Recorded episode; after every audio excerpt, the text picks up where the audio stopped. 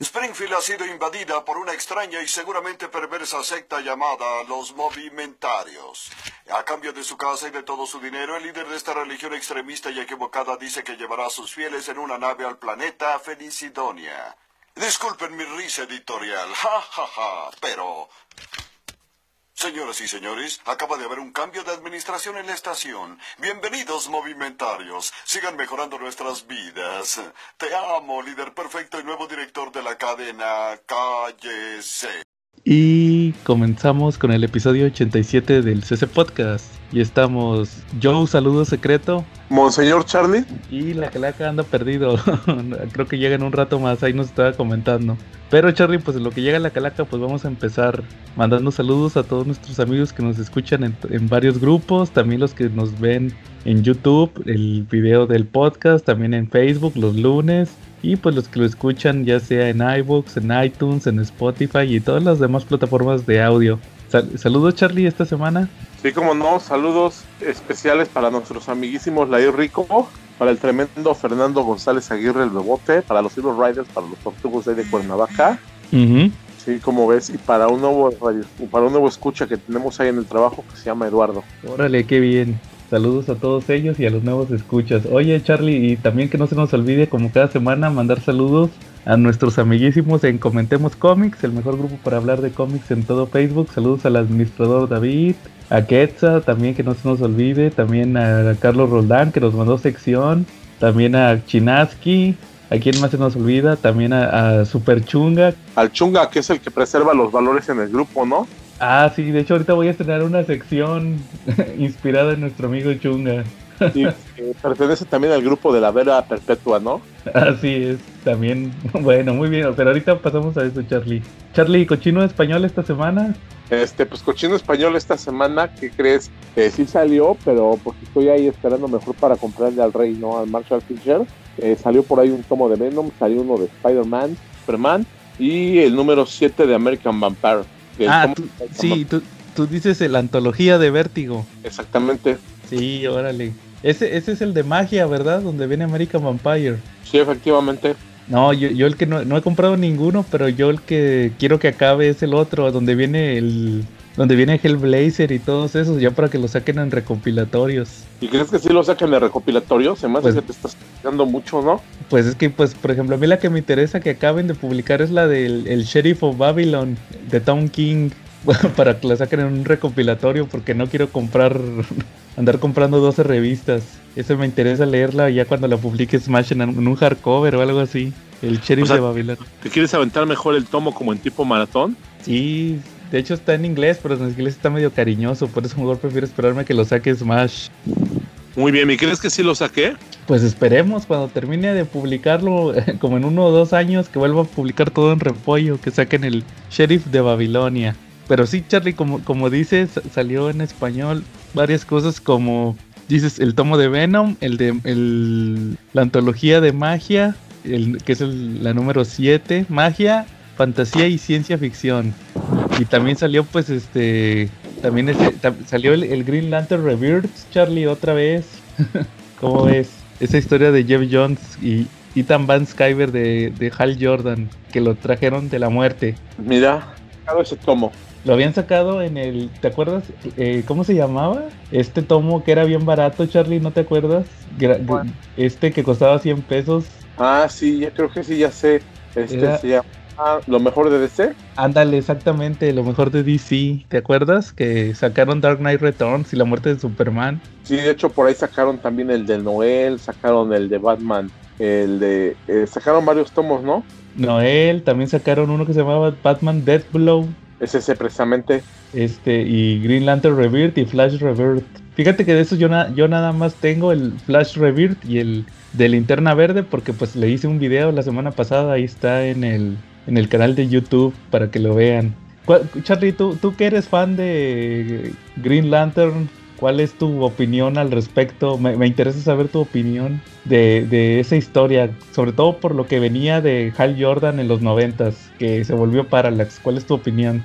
Híjoles, pues que después de que vimos que Flash, que, que, que Green Lantern, ¿no? Que Hal Jordan se volviera así como como que llegara al máximo del lado oscuro, ¿no? Luego terminara poseyendo el poder completo de los linternas verdes y terminara siendo Parallax, eh, pues lo vimos llegar a, niveles muy oscuros y luego pues la verdad así como que no les compré tanto la historia de, su regreso, pero pues de repente uno quiere tanto a Hal Jordan que pues hace, se hace uno el menso, ¿no? A la hora de, comprar eh, la explicación de la historia, ¿no? ¿O cómo ves? Pues yo creo que sí, porque ya ves que hasta era el espectro.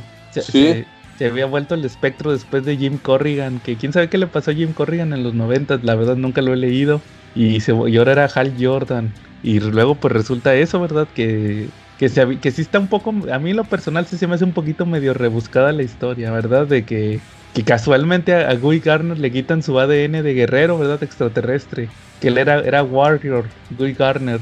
Y ya otra vez nada más es humano para que pudiera ser linterna verde. Entonces, este, eh, o sea, ese tipo de cosas rebuscadas, ¿verdad? Y que... Pero pues al final creo que llevó algo positivo porque fue muy exitoso ese ron, ¿no?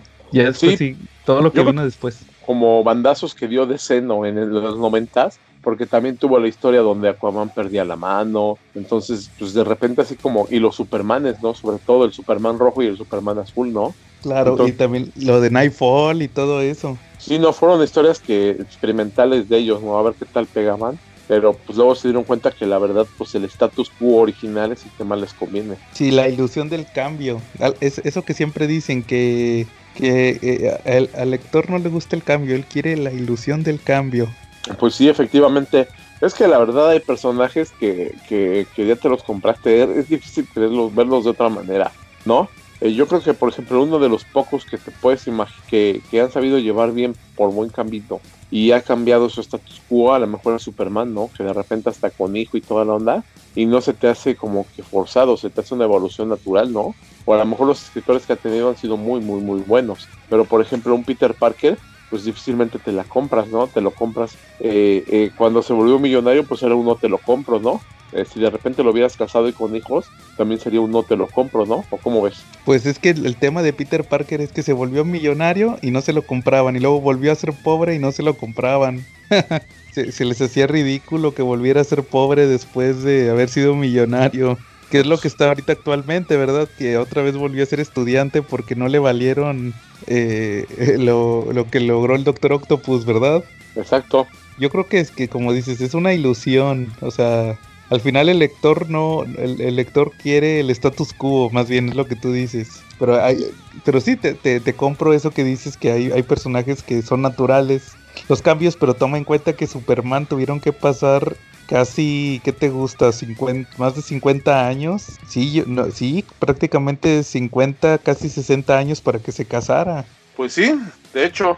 Y, y esos 60 años y, y 70, casi 75 si no es que pasó después del aniversario 75 para que tuviera un hijo propio con Luisa Lane, o sea, ya oficial, que pasara todo eso. Entonces, este, yo creo que sí, o sea, son evoluciones naturales, pero pues esperemos en, en, un futuro se, se arregle ese tema con, con Spider-Man, ¿no? ¿Tú qué opinas? Mm, no sé, creo que hay personajes que no nacieron para tener esos cambios o que no ha llegado el escritor que los pueda revolucionar. ¿Tú te imaginas en América casado y con hijos? Pues nada más en una tierra alternativa. ¿Pero en esta te lo imaginas? No, la verdad no. ¿No? Entonces de repente yo siento que como que hace falta un escritor, ¿no? O a lo mejor a ninguno de ellos les ha ocurrido o no han querido jugar con eso, ¿no? No se han querido meter en camisa de once varas. Sí, yo, sí, yo creo que te digo, habrá un punto, tiene que haber una forma, pero no, no se ha, ha llegado todavía. Es más, ni siquiera sé quién es el escritor actual de Capitán América. Así. Bueno. Así te la dejo. De repente se ha tenido como que sus cambios abruptos, ¿no? Ándale.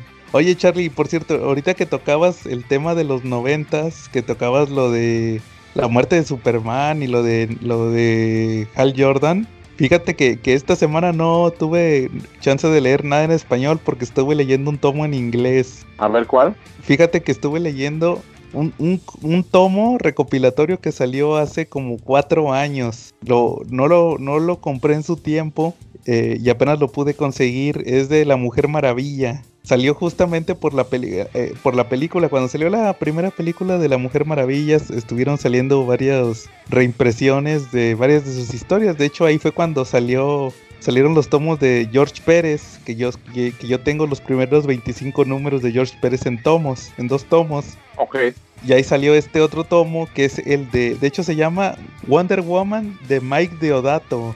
O sea, es la etapa que él dibujó, Mike Deodato. ¿Y qué tal? Este, bueno, nada más que antes de decirte que quería comentarte, ¿sabes por qué lo compré, Charlie? En aquel entonces, ese, o más bien, ¿por qué quería comprar ese tomo en aquel entonces? Por, dos razones. La primera es, es, es el cambio noventero de la, de la Mujer Maravilla. Es cuando le quitan el traje, se lo quita Artemis, Artemisa, que es otra amazona, la pelirroja ella se vuelve la Mujer Maravilla y le quita su, eh, más bien pierde la Mujer Maravilla su título de Mujer Maravilla.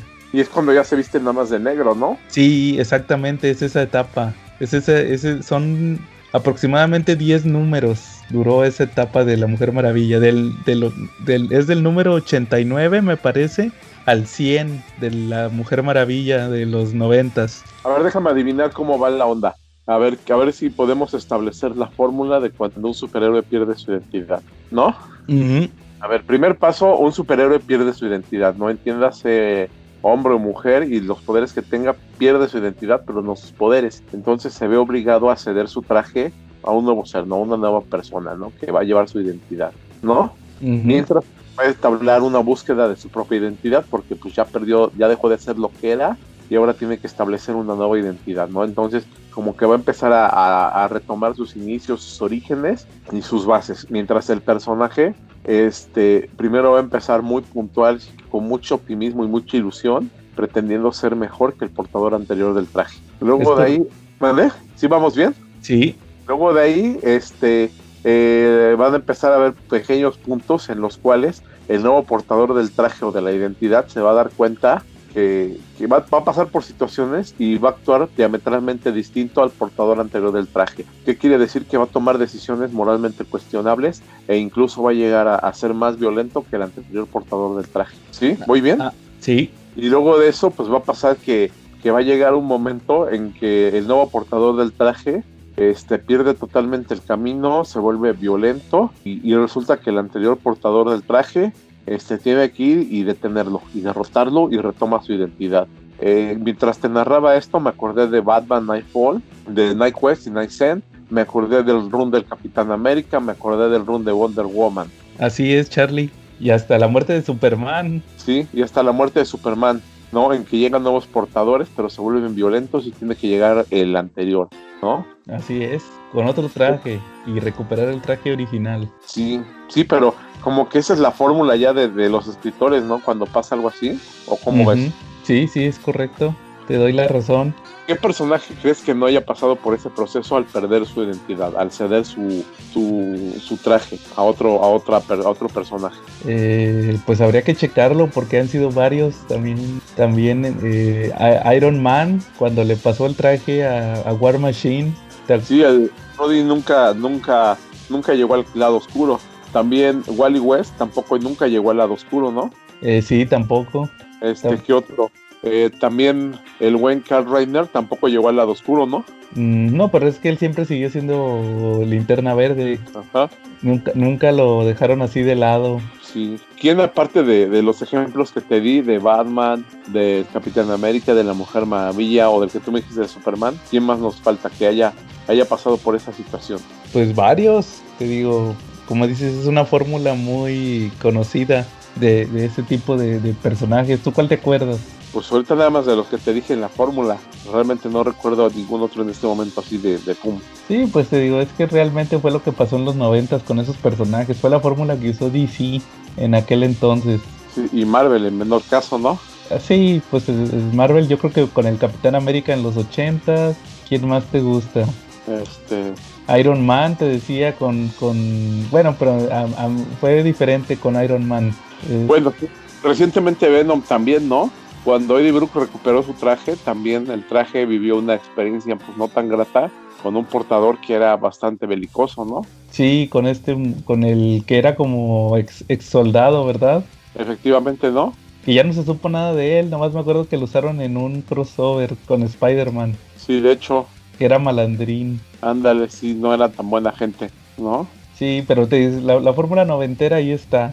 Sí, fíjate que, que, estuve leyendo esa etapa, Charlie. ¿Sabes también? Eh, te digo, pierde el traje y dije, pues voy a leer cómo estuvo con la Mujer Maravilla. Pues era la novedad en aquel entonces. Y, fíjate que está interesante la historia. Ahí, ahí para que la chequen. Fíjate que empieza que... empieza, haz cuenta, la historia empieza que la, llega la Mujer Maravilla a la isla de las Amazonas y le habían dicho que le habían atacado. Entonces llega y le dicen las Amazonas, no, lo que pasa es que estuvimos en, en otra dimensión 10 años y, ella les dice, no, pero yo me enteré que en la, isla estuvo nada más unos días o unos meses así, la, mandaron en un portal o algo así y luego dice, no, fueron 10 años. Resulta que otro personaje atacó la isla, pero le habló a otras amazonas. Había otra, no sé si tú te acuerdas, Charlie, cuando George Pérez platica que, que las amazonas... Eh, después del tema de Hércules, ¿te acuerdas que Hércules las esclaviza? y la, mamá de, Diana Hipólita las libera. Ahí resulta que tenía una hermana. Ah, pues sale en la película de la Mujer Maravilla, es la, la Antíope la que, la que entrenó a la Mujer Maravilla en la película. Sí, claro. en, en, la, en el cómic resulta que esa hermana se separa. Haz de cuenta que se enoja por porque también fue culpa de la mamá de, de la Mujer Maravilla que, que Hércules las esclavizara. Entonces ella se separa y se lleva a sus amazonas. Dice, no, ¿sabes qué? Yo me voy a llevar mis amazonas. Y resulta que se vuelve una tribu de amazonas que está en Egipto. Y, Ajá. Y nomás que ellas no son inmortales, ellas sí se mueren. Ya son varias generaciones de, amazonas. Y, fíjate, ah, y por cierto, aquí va llegando la calaca. ¿Si no soy calaca? Sí, ya, ya los oigo. Ah, qué bien. Le platicaba... ¿En, qué, van? No, le estaba platicando a Charlie del cómic de la Mujer Maravilla de Mike Diodato.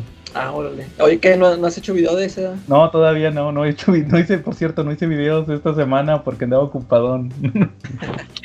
para que no se asusten, porque no, no ha habido videos. Entonces, le, decía a Charlie que, que, la historia esa empieza que, que llegan unas amazonas a atacar la isla, pero son otras amazonas de la hermana de la Mujer Maravilla. De la, más bien es la tía, perdón, la tía. Es, haz cuenta que son amazonas que eran de la hermana de la reina, la, que sale en la película, la que es esta, la, la Jenny de Forrest Gump, ¿te acuerdas? en los cómics ella se lleva unas amazonas de la isla y luego regresan a cobrar venganza y en eso se, se las llevan a un portal y lleva, duran 10 años las amazonas, las dos tribus de amazonas peleando con demonios.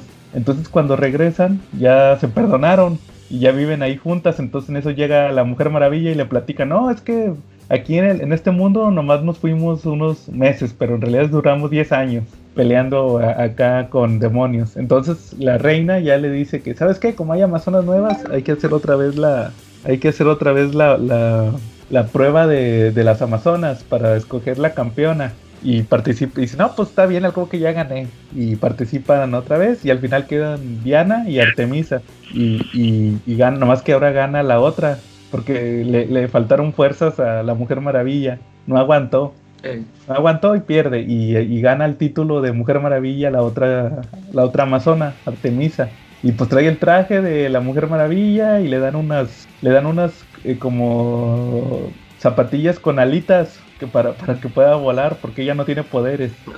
Y unos y, mientras Diana que ¿Qué hace o qué? Ah, eso es lo que iba. Haz de cuenta que. No, pues ya se van. Se regresan a la civilización y se la lleva. Y ella le hacen el traje negro. Trae un traje negro en los noventas. Ah, ya, ya, sí. Y ella dice: No, pues ya no soy la Mujer Maravilla, pero pues voy a seguir ayudando a la gente. Y, andaba con una como agencia.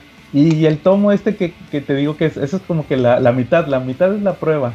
Y la otra mitad es que la Mujer Maravilla anda ahí como resolviendo casos, pero ya no es la Mujer Maravilla. Y, te pasan que Artemisa, la otra, la que ahora es la nueva, eh, la, la, contrata una agencia. Haz de cuenta que le, tienen, tienen agente, tienen un, agente y la, la manda a un así como a un refugio de mujeres golpeadas y llega así un villano bien mamado y luego la manda así como una manifestación de inmigrantes y llega otro villano bien mamado y luego llega una a unos que están como que salvando un bosque y, llega otro villano bien mamado y, bien sospechoso, ¿ah? Y ella no se da cuenta.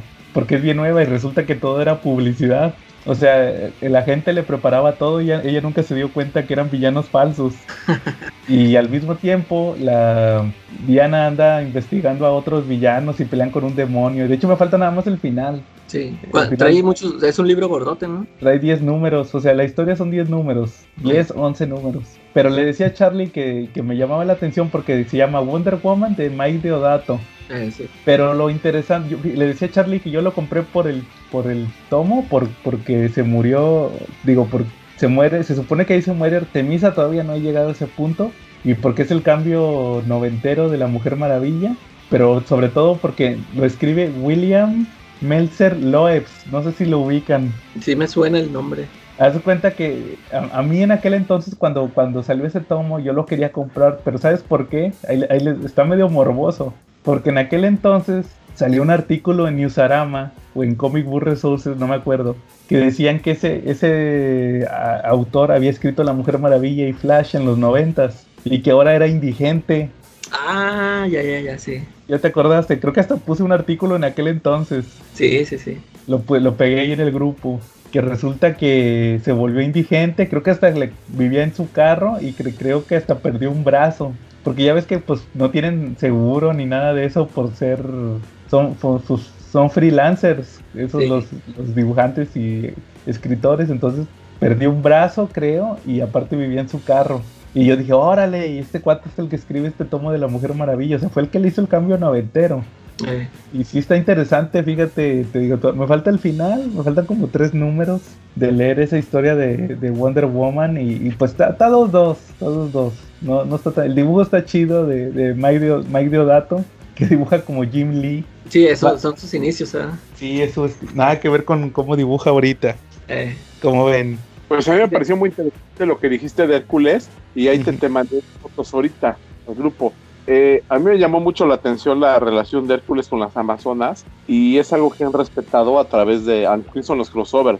Porque, por ejemplo, hay, un crossover de Avengers y la Liga de la Justicia del 2000 y en ese crossover aparece, eh, están buscando los objetos de poder a través de los dos universos, a través de los dos planetas Tierra. Y resulta que, que Hércules le toca ir a la isla de las Amazonas y pues Wonder Woman no la recibe muy bien, no lo recibe muy bien, sí le mete sus sopapos, ¿cómo ves? Ah, sí, creo que ya nos habías platicado eso, Charlie, de Avengers con el Justice League Avengers, ¿no? Y exacto, uno de mis crossovers favoritos. Y ahí me encontré también una portada que es una curiosidad. Es, es un capítulo de Wonder Woman, pero que está publicado con título de Marvel Comics y pelea contra Hércules. Órale. Y también hay por ahí unas curiosidades de unos cómics eh, publicados por Dark Horse, pero esos la verdad no los he leído, pero esos son de Conan con Wonder Woman. Ah, creo que sí salieron. Yo tampoco los leí. Pero prometen, ¿no? Sí, creo que sí salieron hace un par de años. Hace, han de tener unos cuatro, tres, cuatro años que salieron Wonder Woman Conan. Sí, sí, no, la, verdad no los leí. A ver si los checo y, les, digo qué tal. Oye, oye Charlie, pero sabes que también, ahorita que te platicaba que, que, ya tiene un Redcon que se me hacía raro, fíjate que, que sí, ese William Menzer Loebs le mete un Redcon a la Mujer Maravilla. Porque haz de cuenta que, que el de George Pérez e, ella usa casco toda la competencia de, las Amazonas, eh, la competencia original, para ganarse el, traje la primera vez. Ella usaba un casco y hasta el final de la competencia le dice, ella gana y le dice la reina que se quite el casco. Y ya ve que es Diana. Pero, pero en, en esta versión ella usa un espejo se encuentra un espejo que, le que hace que, todos la vean güera, le cambia la cara y la hace güera. Y ya más adelante sale que ya casi al final de, lo que voy leyendo, ya cuando te platican la historia de, Hércules, que Hércules también que, que la, la, mamá de Wonder Woman sí se enamoró de él, de él y, por eso se separó la hermana de... Por eso se separaron las tribus de las Amazonas. Ahí te dice que ese, ese espejo era de Hércules. E, entonces Hércules lo usó también para engañar a, las Amazonas. Entonces ahí está ese red con que, que en esta versión Wonder Woman era güera cuando, cuando hizo la prueba para ganar el título la primera vez. Y se me hacía raro porque yo decía, achis, qué raro que redponen a Pérez, si aquí voy como en el noventa y tantos, en el número noventa y tantos, y pues el Pérez empezó en el uno. Pero ya cuando vi el año vi que era el 95, entonces ya había pasado la crisis. Bueno, pues el, de Pérez fue post-crisis y ya había pasado la hora cero. Entonces dije, no, pues con, que haya pasado la hora cero ya pueden hacer un red con... Como ven. Pues bien, bien, bastante interesante este tema de Wonder Woman, ¿no? Siempre da para mucho. Sí, imagínate cuando salga en la tómbola Wonder Woman. Pues es un tema que va a tener mucha carnita, literalmente. Sí, sí, y sobre todo esos dibujos de Mike Diodato que dibuja las Amazonas en tanga. Eso sí trae mucha, mucha carnita. Sí. De, hecho, fíjate, a mí me llamaba mucho eh, la atención ese tomo por precisamente por el dibujo de Diodato. Incluso hay uno, un tomo de, de Electra donde también lo dibujó él, no sé si Órale. este también es un también se aventó como 20 números, creo, y también está ese tomo ahí en Amazon. Órale. Que, y, ahí ya dibuja este, ya ves, no está con el estilo de Jim Lee, ya está el estilo ya que estaba agarrando él y no, le queda bien chida esta Electra. Órale, a ver si lo creo que sí lo he visto, sí me ha salido ahí en Amazon. Ese, ese, tomo, este tomo de la Mujer Maravilla ya tenía varios años que se lo habían quitado de Amazon. De repente como que lo subió un tercero. Y por eso aproveché y lo compré. Pero te digo, sobre todo por eso lo quería comprar, por el morbo de este otro cuatre. De esto, sí, del cuate este que, que se volvió homeless. Y, no ha sacado qué más escribió, porque sí me suena mucho su nombre. Sí, ¿A más estará asociado? Creo que también dibujó, escribió, perdón, Flash, creo o algo así, la verdad ah, no. Sí, se me hace que sí, es que como que sí me suena mucho el nombre. La verdad, la verdad ya no lo chequé, te digo, me, me quedé en eso de que se había vuelto homeless y ya no, ya no supe. bueno, muy bien. ¿Qué tal? ¿Qué más escuchas del CC Podcast? Bienvenidos a esta sección donde les comento las novedades de Panini Manga para esta semana que ya es la primera de junio. Y tenemos de 119 pesos Eden's Zero número 8, Kutei Dragons número 7, Oyasumi Pum Pum número 6, We Never Learn número 6 también. De 129 el número 3 del rompeventas Chainsaw Man, el número 15 de Golden Kamuy, el 7 de Kaguya Sama y el 5 de Rosario 2 Vampire Season 2. Además de 159 pesos, el número 27 de 28 de Lobo Solitario. Y recuerden que pueden adquirir cualquiera de estos números de manga en Avenida Tamaulipas, esquina con Alfonso Reyes en la colonia Condesa, muy cerca de Metro Patriotismo. También se los puede enviar hasta sus hogares por Correos de México, Paquetería Mercado Libre. Solamente deben mandar un mensaje con su pedido al Twitter, Instagram o Facebook de Comic Review con Carlos Roldán y en el canal de YouTube del mismo nombre se van a encontrar por supuesto la video reseña donde podrán apreciar los artes de estos divertidos, curiosos y capitalistas monos chinos. A ver, Lobo Solitario ya está por acabarse. A mí prácticamente desde que empezó me pareció una exageración que fuera a durar tanto porque el protagonista es un rompemadres colosal o sea, neta, no importa lo que vaya a combatir, no importa si es un experto en espada, en, arco, un grupo de tres expertos marciales o todo un batallón de 100 hombres, el cabrón siempre va a lograr con la ayuda de su espada y a veces de su pequeño hijo Daigoro darle en la madre a todos. Además, siendo del medio comiquero, ya conocerán ustedes B de Vendetta, pues Ito Ogami es un poco como B, pero 380% veces más cabrón, si bien B era una especie de idea que planteaba tumbar al gobierno desde la ideología con uno que otro acto terrorista, y Togami podía hacer temblar a todo el imperio japonés simplemente con su espada y su marcha alrededor y a través de Japón, mientras juntaba los recursos para darle en la madre al clan Yagyu, que fueron los que causaron la caída de su propio clan, y pues bueno, así fue como planeó su venganza. Una venganza por honor, con un dibujo bastante clásico, con momentos muy tristes, a veces muy emotivos, eh, peleas espectaculares, pero que siempre también tienen este aporte cultural, en donde se nos enseña la historia como debería de ser, de manera entretenida, pues vemos cómo era todo el desmadre de la época de un Japón medieval, un poco más clásico, en este punto donde pues los samuráis estaban todavía muy vigentes pero a punto de extinguirse. Golden Kamuy va por ese estilo nada más que un poco más contemporáneo, ahí tenemos eh, a principios del siglo pasado, de 1900, un ex soldado muy cabrón que busca un tesoro Ahí la cosa es que el mapa del tesoro está repartido en 40 güeyes que tienen tatuado una parte del mapa cada uno en su piel. Y ahí lo cultural que tenemos es mucho acerca de tanto las armas como las costumbres de ese tiempo, pero también se clava muy cañón en las costumbres de los esquimales ruso-japoneses de aquella época. Y pues bueno, todo lo que hacen para sobrevivir, sus costumbres, sus ritos, está entretenido también. Y si le quieren seguir con los mangas culturosos está Kutei Dragons. Este es una especie de Moby Dick, pero bueno, en lugar de casa de ballenas tenemos la casa de dragones. Este manga se centra en la tripulación del Queen Sasa. Parecería que por momentos tenemos como protagonista a Mika y a Takita, un chico y una chica. Pero por ejemplo en este número podemos ver más acerca del resto de la tripulación, en particular por ejemplo de aquellos que se encargan de dar mantenimiento técnico a la nave, lo cual es un trabajo pues bastante agotador, pesado y sobre todo porque lo lleva en gran parte una chica que pues tiene que echarle el triple de ovarios para demostrar que una chica puede llevar a cabo este trabajo bastante pesado y que puede contribuir de gran manera a lo que en general pues realmente solamente se ve de otro modo como los grandes héroes con los alpones, mientras que pues bueno, gran parte del mérito es del equipo técnico.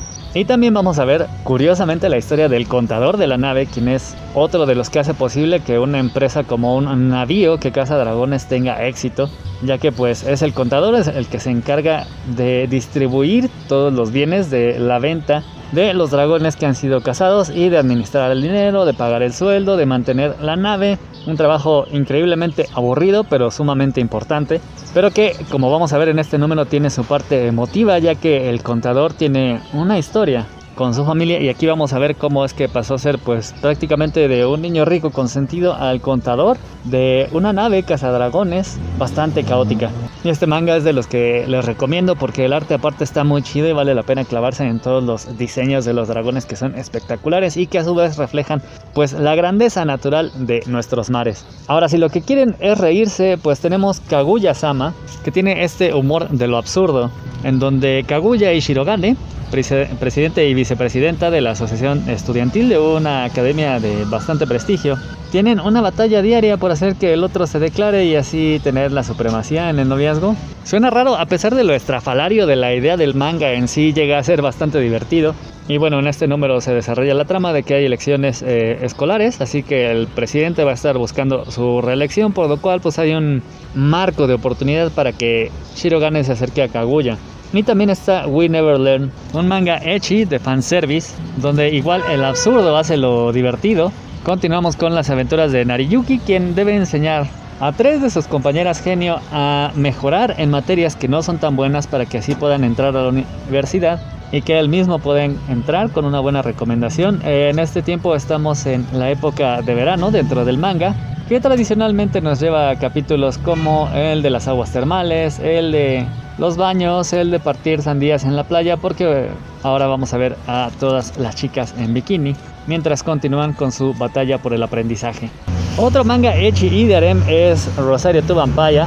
Nada más que este, si bien tiene su lado cómico, se enfoca un poco más en las batallas, ya que aquí tanto el protagonista como las chicas que lo rodean son yokais, es decir, espíritus. Es decir, pues monstruos dentro del folclore, pues tanto occidental como oriental. Están los vampiros, las chicas de la hielo, eh, gorgonas, sucubos, chicas gato, todas luchando por el amor de Sukune, quien en estos momentos está entrenando sus habilidades para convertirse en un mejor vampiro, ya que, bueno, prácticamente toda la primera temporada se trató un poco de cómo Sukune llegaba a convertirse en vampiro.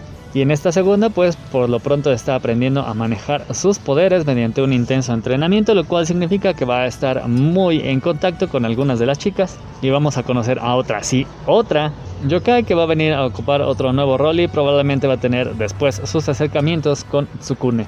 Y pues bueno, ya que estamos con las peleas, vámonos con Eden Zero, donde hay una intensa pelea. La tripulación del Eden viajó a un planeta donde se supone que iban a encontrar a la cuarta y última robot necesaria para que esta nave interestelar tuviera su tripulación base completa y así pudieran surcar el espacio en busca de Mother, quien les cumpliría un deseo. Sin embargo, ya que están en este planeta, se encuentran con que está gobernado por una despiadada ah, reina que solamente busca su beneficio económico, por lo cual tiene a la población en condiciones de esclavitud, con un gobierno dictatorial. Así que Shiki y su tripulación, en particular Homura, quien tiene relación tanto con la última parte de la robot que estaban buscando como con la gobernante de este planeta. Están combatiendo por el bien y la justicia para liberar al planeta en sí y también para, pues bueno, acabar con la historia de Valkyria, la robot que les hacía falta.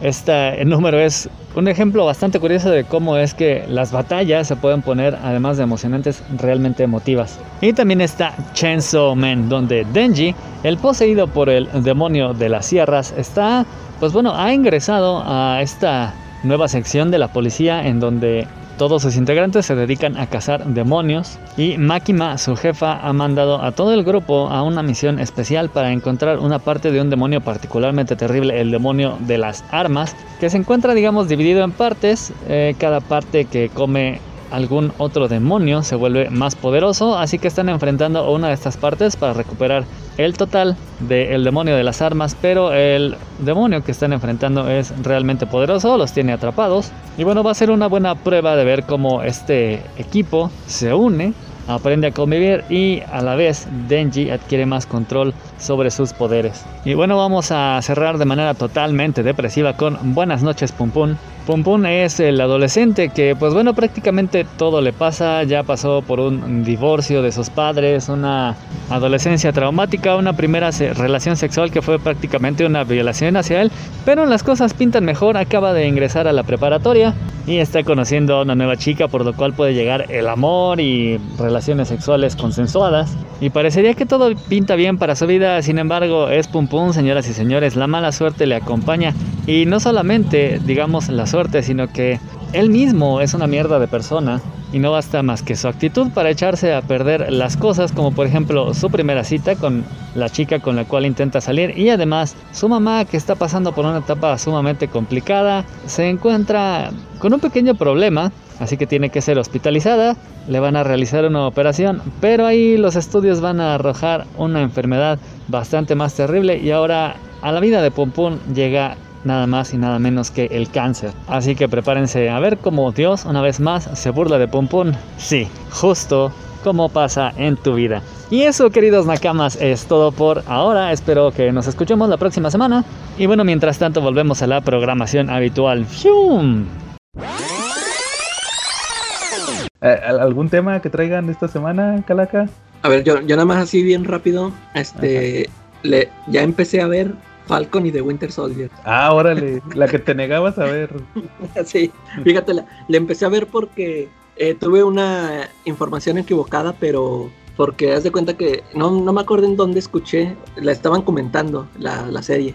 Y no sé si yo entendí mal o ellos explicaron mal, pero la cosa es de que yo entendí que eh, se me dieron a entender que al, a Falcon le había dicho el gobierno, ¿sabes qué? Presta el, escudo, te, este, te lo vamos a quitar porque eres negro y vamos a poner un, a un blanco de como Capitán América. Y eso me llamó la atención. pero, y ya viéndola, pues ya vi que no es así, pero órale, este, se me hizo muy chida. Nada más, fíjate, apenas he visto el primer capítulo y una parte del segundo. Ajá. Pero me, gustó mucho, eh, nada que ver, mucho mejor que la de WandaVision se me hizo. Este, porque empieza, ya es que empieza luego, luego con esta escena de acción del Falcon, este, volando ahí contra unos otros. Nada, de, nada de comedias en blanco y negro. Ándale. Empieza con todo, o sea. un presupuesto desde el principio, ¿no? Sí, ándale, este, lo, lo, que comentábamos el otro día de Jupiter's Legacy, que yo, o sea, ahí se nota la comparación de presupuesto, sí, aquí sí le metieron, o sea, se veas de cuenta que estás viendo una película, ¿no? De Marvel en el cine. Era lo que yo decía, que era como una película grandota. Sí, esa secuencia está muy chida. Y pues en sí, lo de, bueno, ya vi que el, el Falcon este regresa el escudo porque él quiere, o sea, nadie le, nadie le dijo, préstalo, ¿no? Él, él solito fue a echarlo. Y este, pues para mí no, o sea, como que ni tiene derecho a sentirse mal o, o, molestarse porque hayan puesto un nuevo Capitán América, pues porque él no quiso ser, ¿no? Y este, pues fíjate que la trama de, de él con su hermana que, que, anda ahí, este, que andan eh, pidiendo préstamos, pues eso como que no se me hizo así tan interesante. Lo, lo, que sí se me hizo más interesante fue la trama del Bucky, de que anda este, anda como que anda expiando sus pecados, ¿no? De que les anda pidiendo perdón a todos los, a los familiares de los que asesinó, no sé. Se, me hizo chido esto de que anda anda de amigo con un señor ya grande que pues, se supone que mató a su hijo, ¿no? Y él todavía no sabe. Y todo esto que está hablando con la psicóloga. Y se, se me hizo interesante lo, lo, de la trama de los Flag Smasher que, que les pusieron sin bandera o qué. No, era, eso era en España. Aquí le ponían como Charlie los pues, antipatriotas. no, pues yo en mi, en mi, eh, yo donde lo estoy viendo en el subtítulo así le ponen sin bandera. Ah, no, en español sí le pusieron Flag Smashers. no, pero sin bandera son así como que a Adoto romántico, ¿no? ah, sí. No, es que creo que sí se llamaba en, las traducciones de, esas de la patrulla X o como le ponían en España. sí, sí, sí era de esperarse. Pero se me hizo chida esa trama, se me hizo interesante y este te digo, empecé a ver este una parte del segundo capítulo y ya cuando pues que Boque le dice, ¿qué vas a investigar eso? Pues yo voy contigo. Y, o sea, ya que los veo interactuar, este, sí hacen buena pareja los dos. Este, pues por lo pronto ahorita lo que veo es, este, muy bueno, me ha parecido muy bueno. sí, te digo mucho mejor que la, la WandaVision que se tardó mucho en arrancar. Sí. ¿Es inclusivo o no es inclusiva? ¿Eh? La serie es inclusiva, no es inclusiva, los personajes, las razas, todo va de acuerdo. O ahí pues, ponemos necesito chichupachunga. Sí, no, ahorita, ahorita pues te digo, lo, lo, que vi pues no se me hizo así tan inclusivo, o sea, pues es la, la historia de la hermana de él, ¿no?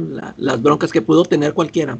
Pero a, lo mejor ya avanzando la serie ya te puedo decir ya si sí si, fue, fue mucho mucha propaganda de negro. sí, no, pero espérate que siga avanzando la serie. Órale, pues. Oye. Y, vamos a ver si sí si, si, merece el, el traje del Capitán América este tipo. Ya les diré yo. yo sigo diciendo que no. Pero pues yo creo pecó de inocente, ¿no? Porque creyó en un sistema político que y pensó que era lo mejor, ¿no? Darles, darles la representación del Capitán América, ¿no? Él, él tenía la idea de que solamente iban a usar el escudo para un museo y para rendirle tributo, ¿no? Yo creo pues, que se, supone que sí le, no, no me acuerdo, o sea, no le tiró la onda del gobierno de que pues tú síguele como Capitán América. No le dijeron a él. No, nomás, nomás Steve no, pues. y cuando él le entregó el escudo, pues le dijeron, no, pues chido, qué bueno que ya lo regresaste, ¿no? y, otra cosa que les iba a preguntar respecto al. ¿Cómo se llama? John Walker. Ajá. Ajá. El US Agent. Ándale, ah, pues aquí en la serie, que a él ya lo presenta como el nuevo Capitán América, pero él es un soldado normal, ¿verdad? En, en el cómic sí tenía su, este, suero. No, en, la, en el cómic tenía poderes de otro lado. Y aquí, es un humano normal, creo, ¿no? Sí, al principio. Eh, sí, porque eso se me hizo raro. Yo dije, pues órale, o sea, que contra qué lo. O sea, si, si necesitaban un Capitán América, este, pues contra quién lo van a enfrentar, porque pues es un. O sea, pues con puros, puros raterillos o no sé. Pues sí. es que ese es el problema con el Capitán América en las películas. Que primero te dicen que nada más es un eh, humano aumentado, pero no, tiene, sí tiene super fuerza y todo. Eh. ¿Cómo ves tú, Charlie? Eh, sí, totalmente de acuerdo. De repente, como que como que es una de las cosas que incluso en el cómic han jugado mucho con el, con el Capitán América, ¿no? Eh, le han quitado el suero, se lo han vuelto a poner, resulta que luego el suero lo está envenenando y tiene que usar un exoesqueleto, eh, pasan mil y un cosas, ¿no? Eh, y de repente hasta te pierdes un poquito en el estatus del Capitán América, ¿no? En saber si trae el suero, si no lo trae, ¿no? Digo, la versión que a mí me gustaba del Capitán América de los noventas no tenía suero, era, era más débil que, John Walker, pero tenía mejor técnica de combate. Sí, lo, podían derrotar. O sea, nada más tenía, nada más era un hombre aumentado al máximo. Sí, nada más. de ejercicio, ¿no? No, pero el, que es por ejercicio es Batman, este era por, por las drogas. No, pero en los noventas, eh, él, a principios de los noventas, él, él tuvo un trasplante, un tema de trasplante de sangre, y ahí eliminó gran parte del suero que tenía. Entonces, durante los runs de John Byrne de los Avengers, e incluso el de Margaret Land, él ya no tenía poderes. Él era un humano nada más con máximo entrenamiento. Órale, esa no me la sabía. Sí. Va, Charlie. Oye, Calaca, nada más, ahorita que mencionabas que que, la, la, serie que te negaste a, a, ver, la de Falcon y Winter Soldier, yo también vi una película que me negaba a ver. ¿Scott Pilgrim? No, la de Cruella, una de Disney. Ah, pero, ah, ese estreno, ¿eh? Sí, pero fíjate que va de acuerdo a, a, un tema que traigo yo, que quería que estuvieran para preguntarles. Fíjate, ahí les va. Y, y, y está interesante ver este tema. Eh, vamos a estrenar la sección de El trenecito Chuchu. los, que quieran saber por qué se llama el trenecito Chuchu, pues métanse a Comentemos Cómics para que entiendan el chiste local. Fíjate, Calacatú, entre semana diste la noticia, salió la noticia que salió el elenco de la de Sandman, la serie de Sandman. Y pues ahí salió que Death, la, la muerte, iba a ser una muchacha negra. Entonces, este, pues todo el mundo se le fue a la yugular a, los productores y a Netflix y, a Neil, Gaiman, aparte también porque salió que cómo los debes de pronunciar, que si él, que si ella, que si es binario o no binario. Entonces mi, pregunta es hacia ustedes, ¿cuál, ¿cuál es su opinión al respecto de esto? ¿Tú qué opinas de, de que Dead sea negra? ¿Te afecta a ti como espectador? Este, a mí me afecta no, no por, este, por lo racista, sino porque uno ya viene con la idea del, de cómo es el personaje en el cómic. E, por, eso me brinca, la O sea, sí, o sea, yo no tengo problemas de que, de que, ay, que pues nomás porque es un negro cochino. no, pero, o sea, es porque, pues, uno lo vio, bueno, este, yo, yo no la seguí toda la serie, pero toda esta, todo el tiempo que duró Sandman, este, pues te la presentaron como esta chavita de arqueta, porque Sí, este, como ha defendido Neil Gaiman, este, a Morpheus sí lo vimos de muchas formas, ¿no? Lo vimos negro, lo vimos gato. Eh, y, pero yo, yo me acuerdo que nada más así salió. Ajá. Y pues esa es la, única bronca, ¿no? O sea, por eso sí me, me brinca. De hecho, lo vimos marciano en, el... ah, cuando lo ve John Jones, cuando lo dibujaba este, ah. ¿cómo se llamaba? Este... ¿Cómo? ¿No era Sam Kidd? Ándale, cuando sí, cuando los dibuja Sam Kidd, al principio el primer arco lo ve John, John, John Jones y hasta dice, ah, Lord, no sé qué. Que era como le decían en Marte. Y lo ve, lo ve marciano. No, no marciano, pero lo ve con una forma de dios marciano. y, luego cuando vemos a Death, pues sale blanca. De hecho, en el tomo 2, en, no, perdón, en, el, en la versión de recoloreada, en ese tomo 1 la hacen como le, ponen piel, color piel eh. color piel pero muy eh, blanca. eh, eso es en la versión recoloreada. Sí. Yo fíjate yo pensé que era al revés. Yo, pensé que, que originalmente le había presentado a Gaiman así y luego ya pues ya dijo no mejor la pongo toda blanca no porque yo acuérdate que yo tengo la versión recoloreada. Eh. y así sale pero luego en los tomos siguientes ya es blanca ya se les olvidó se les olvidó, yo creo que, o, como que no le gustó a la gente y ya mejor le pusieron, ya lo pusieron todo siempre blanca en todos los tomos, o sea, no les gustó ese recoloreo para ella. Y entonces, este, sí, o sea, ya ves que luego sale, cuando pasa la historia de la princesa africana, sale, sale que ella lo veía negro al Sandman. Y luego el gato, la gata veía a Sandman como gato. Ahí en la historia de los gatos. Entonces, pues es, indistinto, pero como tú dices, es que si, te dicen, es que lo va, así lo ve la persona que lo ve, entonces, o sea, Gaiman siempre dijo, pues el lector que está viendo el cómic es un blanco, o sea, ¿qué, pasaba si lo veía un negro? O sea, le iba a ver blanco, o sea, ese es el detalle con el tema de la chava que va a ser de, de la muerte en Sandman. ¿Tú cómo ves, Charlie? Híjoles, pues es que mira, a mí de repente no me brinca tanto, bueno, igual porque no he leído tanto Sandman, ¿no? Pero eh. cualquier recast, por ejemplo, que te hagan un personaje blanco o negro. Híjoles. Ajá. Es que hay algunas veces en que, en que puede ser justificable por la trama, ¿no? Yo digo que todo depende del argumento, ¿no? Y, cómo se vaya desarrollando el producto, ¿no? Fíjate, aquí, y aquí lo que, como lo hubieran podido salvar, es de que te, te hubieran dicho, ¿saben qué? Esta, esta chava va a ser Dead en esta temporada. Y en otra, o sea, que nos lo cambien de forma, así como para que, nos quede claro de que todos lo ven diferente. Para que sean varias actrices, para que Para, para que ahora sí justifiquen a Gaiman de que es que toda la gente lo ve como le da su este su interpretación, pero pues a, a de cuenta si nos la vamos a aventar toda la, la, serie así, o sea, pues o sea que nada más le estaba viendo un negro, eso toda la serie, qué horror. Pues sí. Y, y resulta que a lo que iba con lo de Cruella, es que ahí sale la chavita. Ahí la de Dead. Ahí sale Dead. En la que va a ser Dead sale en la de Cruella. Y, vuelve a y vuelve a ser un recast. Vuelve a ser. Vuelve a ser negro un personaje blanco.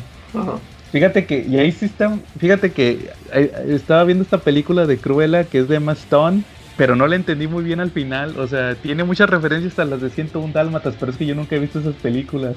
Es que eso, eso te iba a preguntar, ¿no es una versión en live action de esa caricatura? No, ya existe. Ah, ya. en los 90. Ah, de hecho, creo que, de, hecho, en una sale Mr. Fantastic, el de, de los cuatro fantásticos de los 2000, ahí sale en una, creo. Pero fíjate, déjame te explico por qué te digo que, que, que recastearon. Hace cuenta que la película empieza que es Emma Stone, ¿va? Pues Emma Stone es la, la, la cruela. Y resulta que en las películas, en las caricaturas y en los live actions, la cruela tiene dos achichincles. Y de hecho, Calaca, en uno de esos live actions, cuando hicieron el live action tal cual, uno de esos achichincles era Hugh Laurie, el mm. Doctor House. Eh, era uno de los achichincles. O sea que yo nada más él lo había visto en ¿qué? Stuart Little. En Stuart Little yo también. o sea que hizo varias películas así de esas. Sí. Y, y resulta que aquí, que aquí te pasan que los achichincles eran sus eh, mejores amigos de toda la vida. O sea, ahí también están haciendo un retcon. Eh. Y, acá no es, pues te digo que eran blancos en las caricaturas y en las películas live action eran blancos y acá uno es negro y ese, ah, pues el que era, haz de cuenta que el personaje que, es que era Hugh Glory, acá es un negro, eh. pero, pero negro claro, o sea, clarito. Y luego resulta que cuando la Cruela era niña tenía una amiguita, que esa sí era acá, que es la chavita Det. La chavita Det es cuando ya es adulta la amiga. Y, y resulta que ella al, final de la película, la revelación, pues lo tuve que googlear porque yo no lo entendí. resulta que eh, la Cruela al final tiene una dálmata que tiene perritos y le manda un perrito a su amiga y un perrito a otro fulano. Que el otro fulano es árabe, es, de descendencia árabe. Y la, amiguita te digo que es, es, pues la Det, la chavita es negra. Y, la revelación de él, de hecho es como una escena post créditos, es que les manda un perrito a cada quien y ahí se descubre, pues ahí descubrí más bien porque yo no sabía, yo creo que los que se, con los que sí saben los nombres sí sabían, que, que le mandó los perritos a los protagonistas de la de 101 Dálmatas, a la pareja, que son los, los que tienen los perros. Y en, las, en, las, en las caricaturas y en las películas son, son güeros. De hecho, en, la película live action, esa donde sale Hugh Laurie, al, al, que le mandó el perro, que te digo que acá es árabe, era, Jeff, era Jeff Daniels, el vato de, de Tonto y Retonto con Jim Carrey. A ese, ese era ese cuate, y era güero. Y el perrito que le mandó es su perro, el perro que luego tiene los perritos. o sea, y me quedé que H, o sea, este cuate que te lo ponen que es árabe, en realidad era güero, la versión original era güera la, chava es negra, pero su versión original era güera. Y luego el, que era Hugh Glory, que era blanco, acá es eh, moreno claro. o sea, hay diversidad. Y pues yo digo, pues no, no te afecta la realidad, ¿verdad? O sea, ¿no? son, son versiones nuevas. O sea, se entiende que ya hay más diversidad. hay gente árabe, hay gente inmigrante árabe, hay gente de color en, en Inglaterra, porque todo pasa en Inglaterra. Y entonces pues aquí tienen que haber diversidad, ¿verdad? Y pues no, yo, yo no los conocía, a mí no me afecta. Sí. Pero pues sí, sí va a haber gente que le va a llamar la atención el trenecito chuchu, que va a decir que me hicieron mis personajes blancos eh, diversos, ¿verdad? Igual que con Death. Sí. Pero pues te, ahí tiene mucho que ver el contexto en el cual fueron escritos, ¿no? La época en la que fueron escritas, ¿no? Eh, todos sabemos que en los 40, los 50, los 60 y por ahí gran parte de los 70 pues la televisión y el cine era dominado por blancos caucásicos, ¿no? O sea, casi todos los personajes tenían, principales tenían un tipo físico, ¿no? Y las demás etnias pues eran así como que olvidadas, ¿no? O, mal vistas. Ajá, exacto. Claro. Y, y, pero por ejemplo Sandman que se hizo es de los 90, ¿no? Sí. Y ahí por qué no hubo tanta inclusión, pues es que no eran humanos, eran eran, eran seres, ¿qué? Seres, este, eran como dioses, ¿no? No son como dioses, algo así. Yo digo que por eso. Más bien porque a Neil Gaiman no se le pegó la rechingada gana, ¿no? Más bien. Pues sí, pues ahorita él es el primero que defiende eso, que dice, no, pues es que cada quien lo ve como quiere, por eso pueden ser de cualquier raza, cualquier etnia, pero como dice la calaca, la solución sería esa, que cada, que cada cierto tiempo recastearan al actor pero el problema es que eso te da bajones de calidad, porque qué tal si el actor nuevo no da el ancho que el anterior. Así sería así como el Doctor Who. Ándale, exactamente lo que te platicaba de, Doctor Who, sí, exactamente. que de repente hay unos que sí pegan y otros que no pegan. Así que ese, ese era mi, mi tema del trenecito chuchu, del tema de la chava que va a ser Death en Sandman. ¿Cómo ven? Pues quién sabe, a ver, a ver cómo está. A ver si con que esté buena la serie. Eh, ándale, ya, ya ves este, lo, lo que pasó con este de Jupiter's Legacy, el Hodge. Ya ves que yo, luego luego pegamos el grito de que ah, ya lo cambiaron. Y, pero a mí me gustó su interpretación del cuate. Sí, sí, me, gustó su capítulo donde salió ya lo que hizo con la Chloe. Ya no me terminó de convencer, como que todavía no está bien desarrollado, pero su episodio ese con sus amiguillos se me hizo chido. Eh. Y ya ves que también está el otro negro, el, el, que era como Flash. Oye, ah, oye, y luego, pero si se supone que era como Flash y luego cuando meten a Walter a, la conciencia del Mongul, ¿por qué si lanza como energía de las manos? ¿Qué rollo? Pues es que él era como de. Eh, no, no era como Flash, era como eh, eh, de Ray, como el rayo. O sea, era como de energía, ah, ¿no? Sí. Algo así. Pero yo le digo el Flash porque era el que tenía más velocidad. sí, eso, eso me sacó de onda. Sí, entonces, pues a ver qué pasa con tanta live action y tanto cambio. Ah, que por cierto, antes de que se me olvide, ¿Se, acuerdan cuando les platiqué del ex Luthor negro de la serie de Lois y Clark? Sí. No era Lois, no era, ahí les va el spoiler, no era Lex Luthor, era, eso estuvo chido. E, es que venía de, otra tierra, entonces por eso todos decían, no, pues es, es, un Lex Luthor alternativo, ¿ah? De otro, eh, de otro universo. Y no, resultó que la revelación es que no era Lex Luthor, era John Henry Iron, era Steel.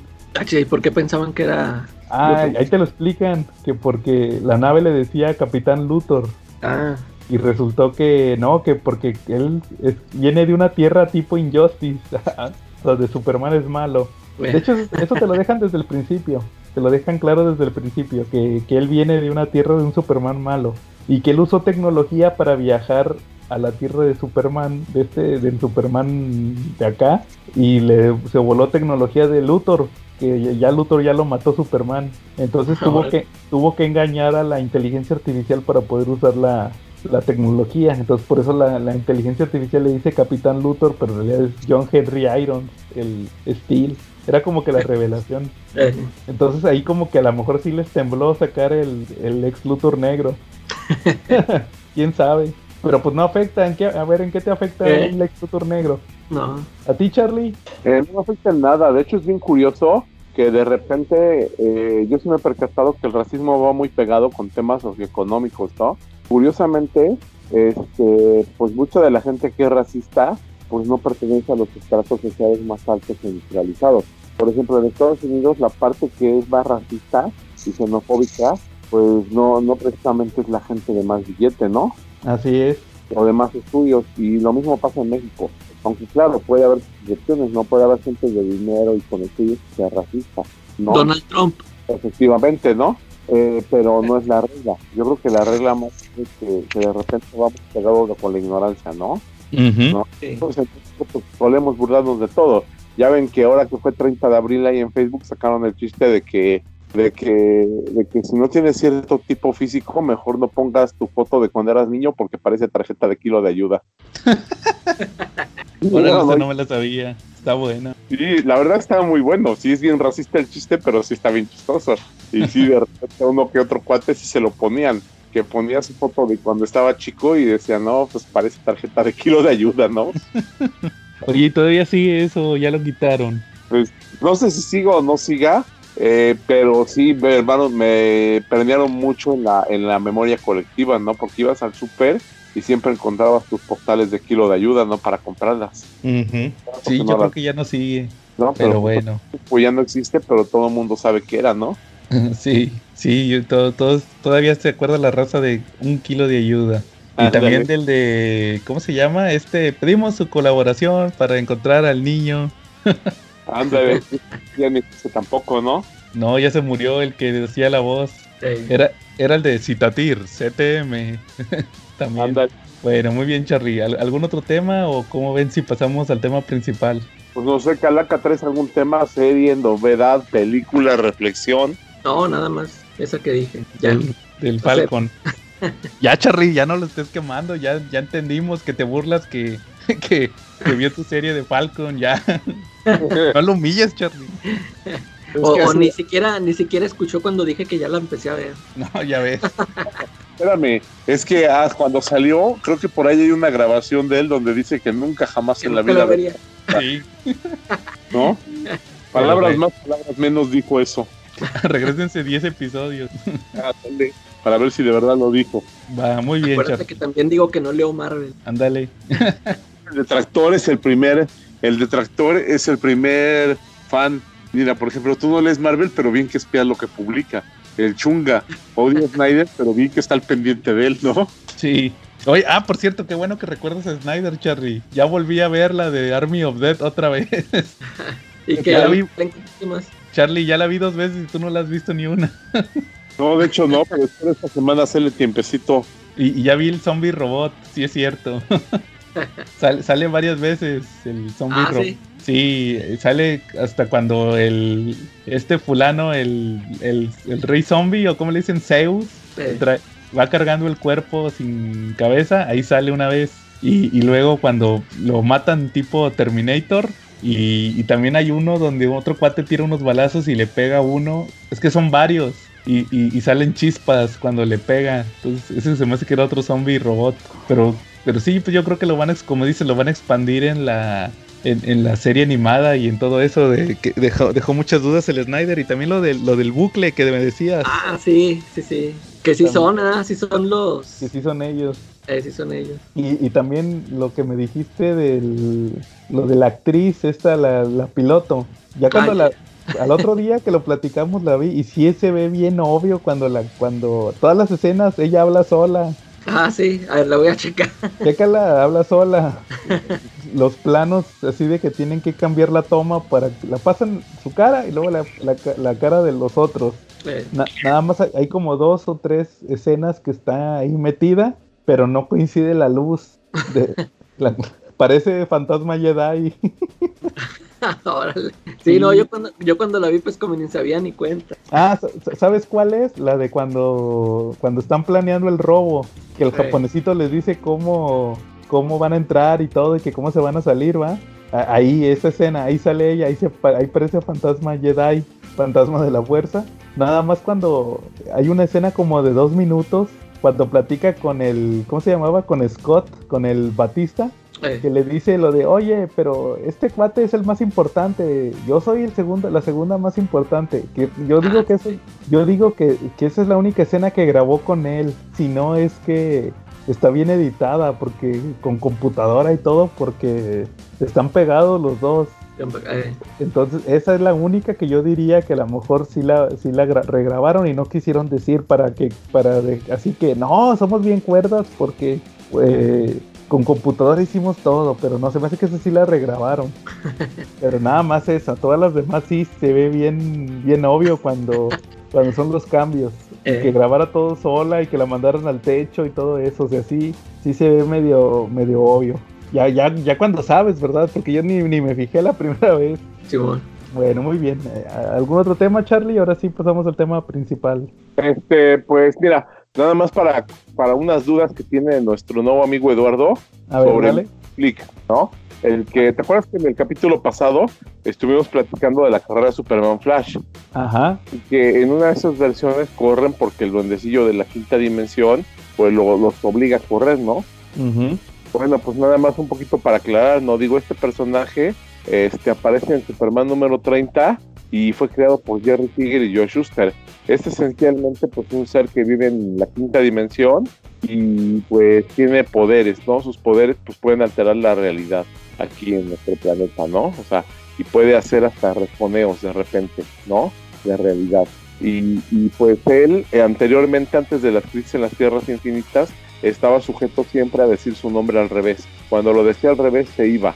Pero después de la crisis en las Tierras Infinitas, el personaje fue evolucionando y entonces ya no se va así. Él regresa cuando, él regresa a su dimensión y se va durante 90 días cuando, cuando sucede alguna condición que él mismo puso. Entonces de repente ya, ya, ya puesto condiciones como decir su nombre al revés. Este, en una ocasión cuando conoció a Lex Luthor y Lex Luthor lo engañó, aprendió a mentir, entonces pues le mintió a Superman en cuanto si él si Flash ganaba se iba y como ganó Superman, pues tuvo que cumplir su, la, su acuerdo e irse, ¿no? Y pues es un personaje pues básicamente muy poderoso que no tiene pues límites, ¿no? En cuanto a sus alcances. Y el único respiro que tenemos acerca de él es que pues se limita a hacer bromas infantiles, ¿no? ¿O ustedes cómo lo ven? A Mr. Speedley. Ándale. Pues sí, ¿no? O sea, siempre está molestando a Superman. Sí, exacto. Oye, ¿quieres que te dé dos datos curiosos? Te agregue a, esa información de Mr. Spillick, dos datos curiosos del personaje. Este, yo les puedo dar uno, a ver si es el mismo. A ver, dale. Este, se ha manejado que ese personaje, según John Byrne, que ha sido autor tanto de Marvel como de DC, es un personaje que coexiste en los dos universos. En el universo DC toma la identidad del duendecillo de la quinta dimensión de Mr. Misflick y en el universo Marvel toma la identidad del hombre imposible. Y eso lo vimos en los Cuatro Fantásticos. Sí, esa es una. A ver, el otro. esa es la, curiosidad principal, Charlie. La, otra curiosidad va más encaminada a lo que estábamos platicando ahorita de Death, de, lo de la chava que va a ser Death en Sandman. Ok. Eh, eh, eh, el personaje de Mr. Speedlick salió en la serie de Supergirl hace unos años. Creo que salió en la temporada 2 o temporada 3. ¿Y cómo lo pusieron? ¿Cómo salió? Era un chavo. Era un chavo, agreñudo. Un chavo, un chavo galán. Galán, greñudo. Pero déjate, déjate termino la, curiosidad que la acabo, para que veas. Era un chavo greñudo galán que iba vestido de traje con sombrero y se quería casar con Supergirl. Eh. Porque no existía Superman todavía en, el, en el universo de las series. Y de hecho hasta se quería casar con ella y la puso con vestido de novia y todo eso. Y resulta que al final le, gana y la hace, le hace que, que, se vaya diciendo su nombre al revés. Y, y regresa en otra temporada, pero ya no le hablaron al actor, le hablaron a otro. Ahora era un señor pelón. ah, pues más así como, como en los cómics. Canoso pelón. Y le hablaron y ya llegó y ¿quién eres tú? No, pues soy Mr. Speedlick. Y luego, no, es cierto, Mr. Speedlick era un chavo greñudo. Y dice, no, es que los, los duendes de la quinta dimensión no tenemos forma fija. Ahí sí recastearon. Eh. A lo mejor no pudo regresar el actor y pues... Chavo, eh. pues, pues quién sabe, ¿verdad? Pero ahí dijeron, no, pues no tienen forma fija, podemos variar. Y así recastearon al actor. O sea, eso podrían hacer con cualquier personaje que digan que no tiene forma fija. Eh. Pero bueno, muy bien. Eh, entonces, Charlie, con eso queda tus datos de Mr. Speedlick o algo más. No, yo creo que con eso, ¿no? Ya podemos pasar, si ustedes gustan, al tema principal. A, ver, a ver, Charlie, yo tengo una duda del tema principal. Tú, tú sugeriste este tema porque decías que habías leído el tomo 1 de Preacher. Querías dar un tema al respecto, me habías dicho. Eh, bueno, mira, de hecho sí, pero ya tenía esa curiosidad porque pues de repente que lo que son las sectas, pues han sido siempre un tema bien interesante, ¿no? En la historia de la humanidad, ¿no? El cómo se han ido moldeando y particularmente pues hay algunas que son pues bastante más o más, más peligrosas que otras, ¿no? De repente hay unas donde lo peor que te puede pasar es que pierdes, diría Homero Simpson, pierdes una hora el domingo yendo a ir un sermón, ¿no? Pero pues hay otras donde hasta la vida puedes perder. Ajá. Entonces, pues basado en eso, pues teníamos ahí en la plática editorial de los de, del, del CC Podcast sobre qué tema íbamos a hablar y pues se nos ocurrió ese, ¿no? Y, poner algunas comparativas con cómics y ver qué, qué, qué, tan alejada de la realidad están los cómics, ¿no? Ver, qué, ver qué, quién imita a quién en ese sentido, ¿no?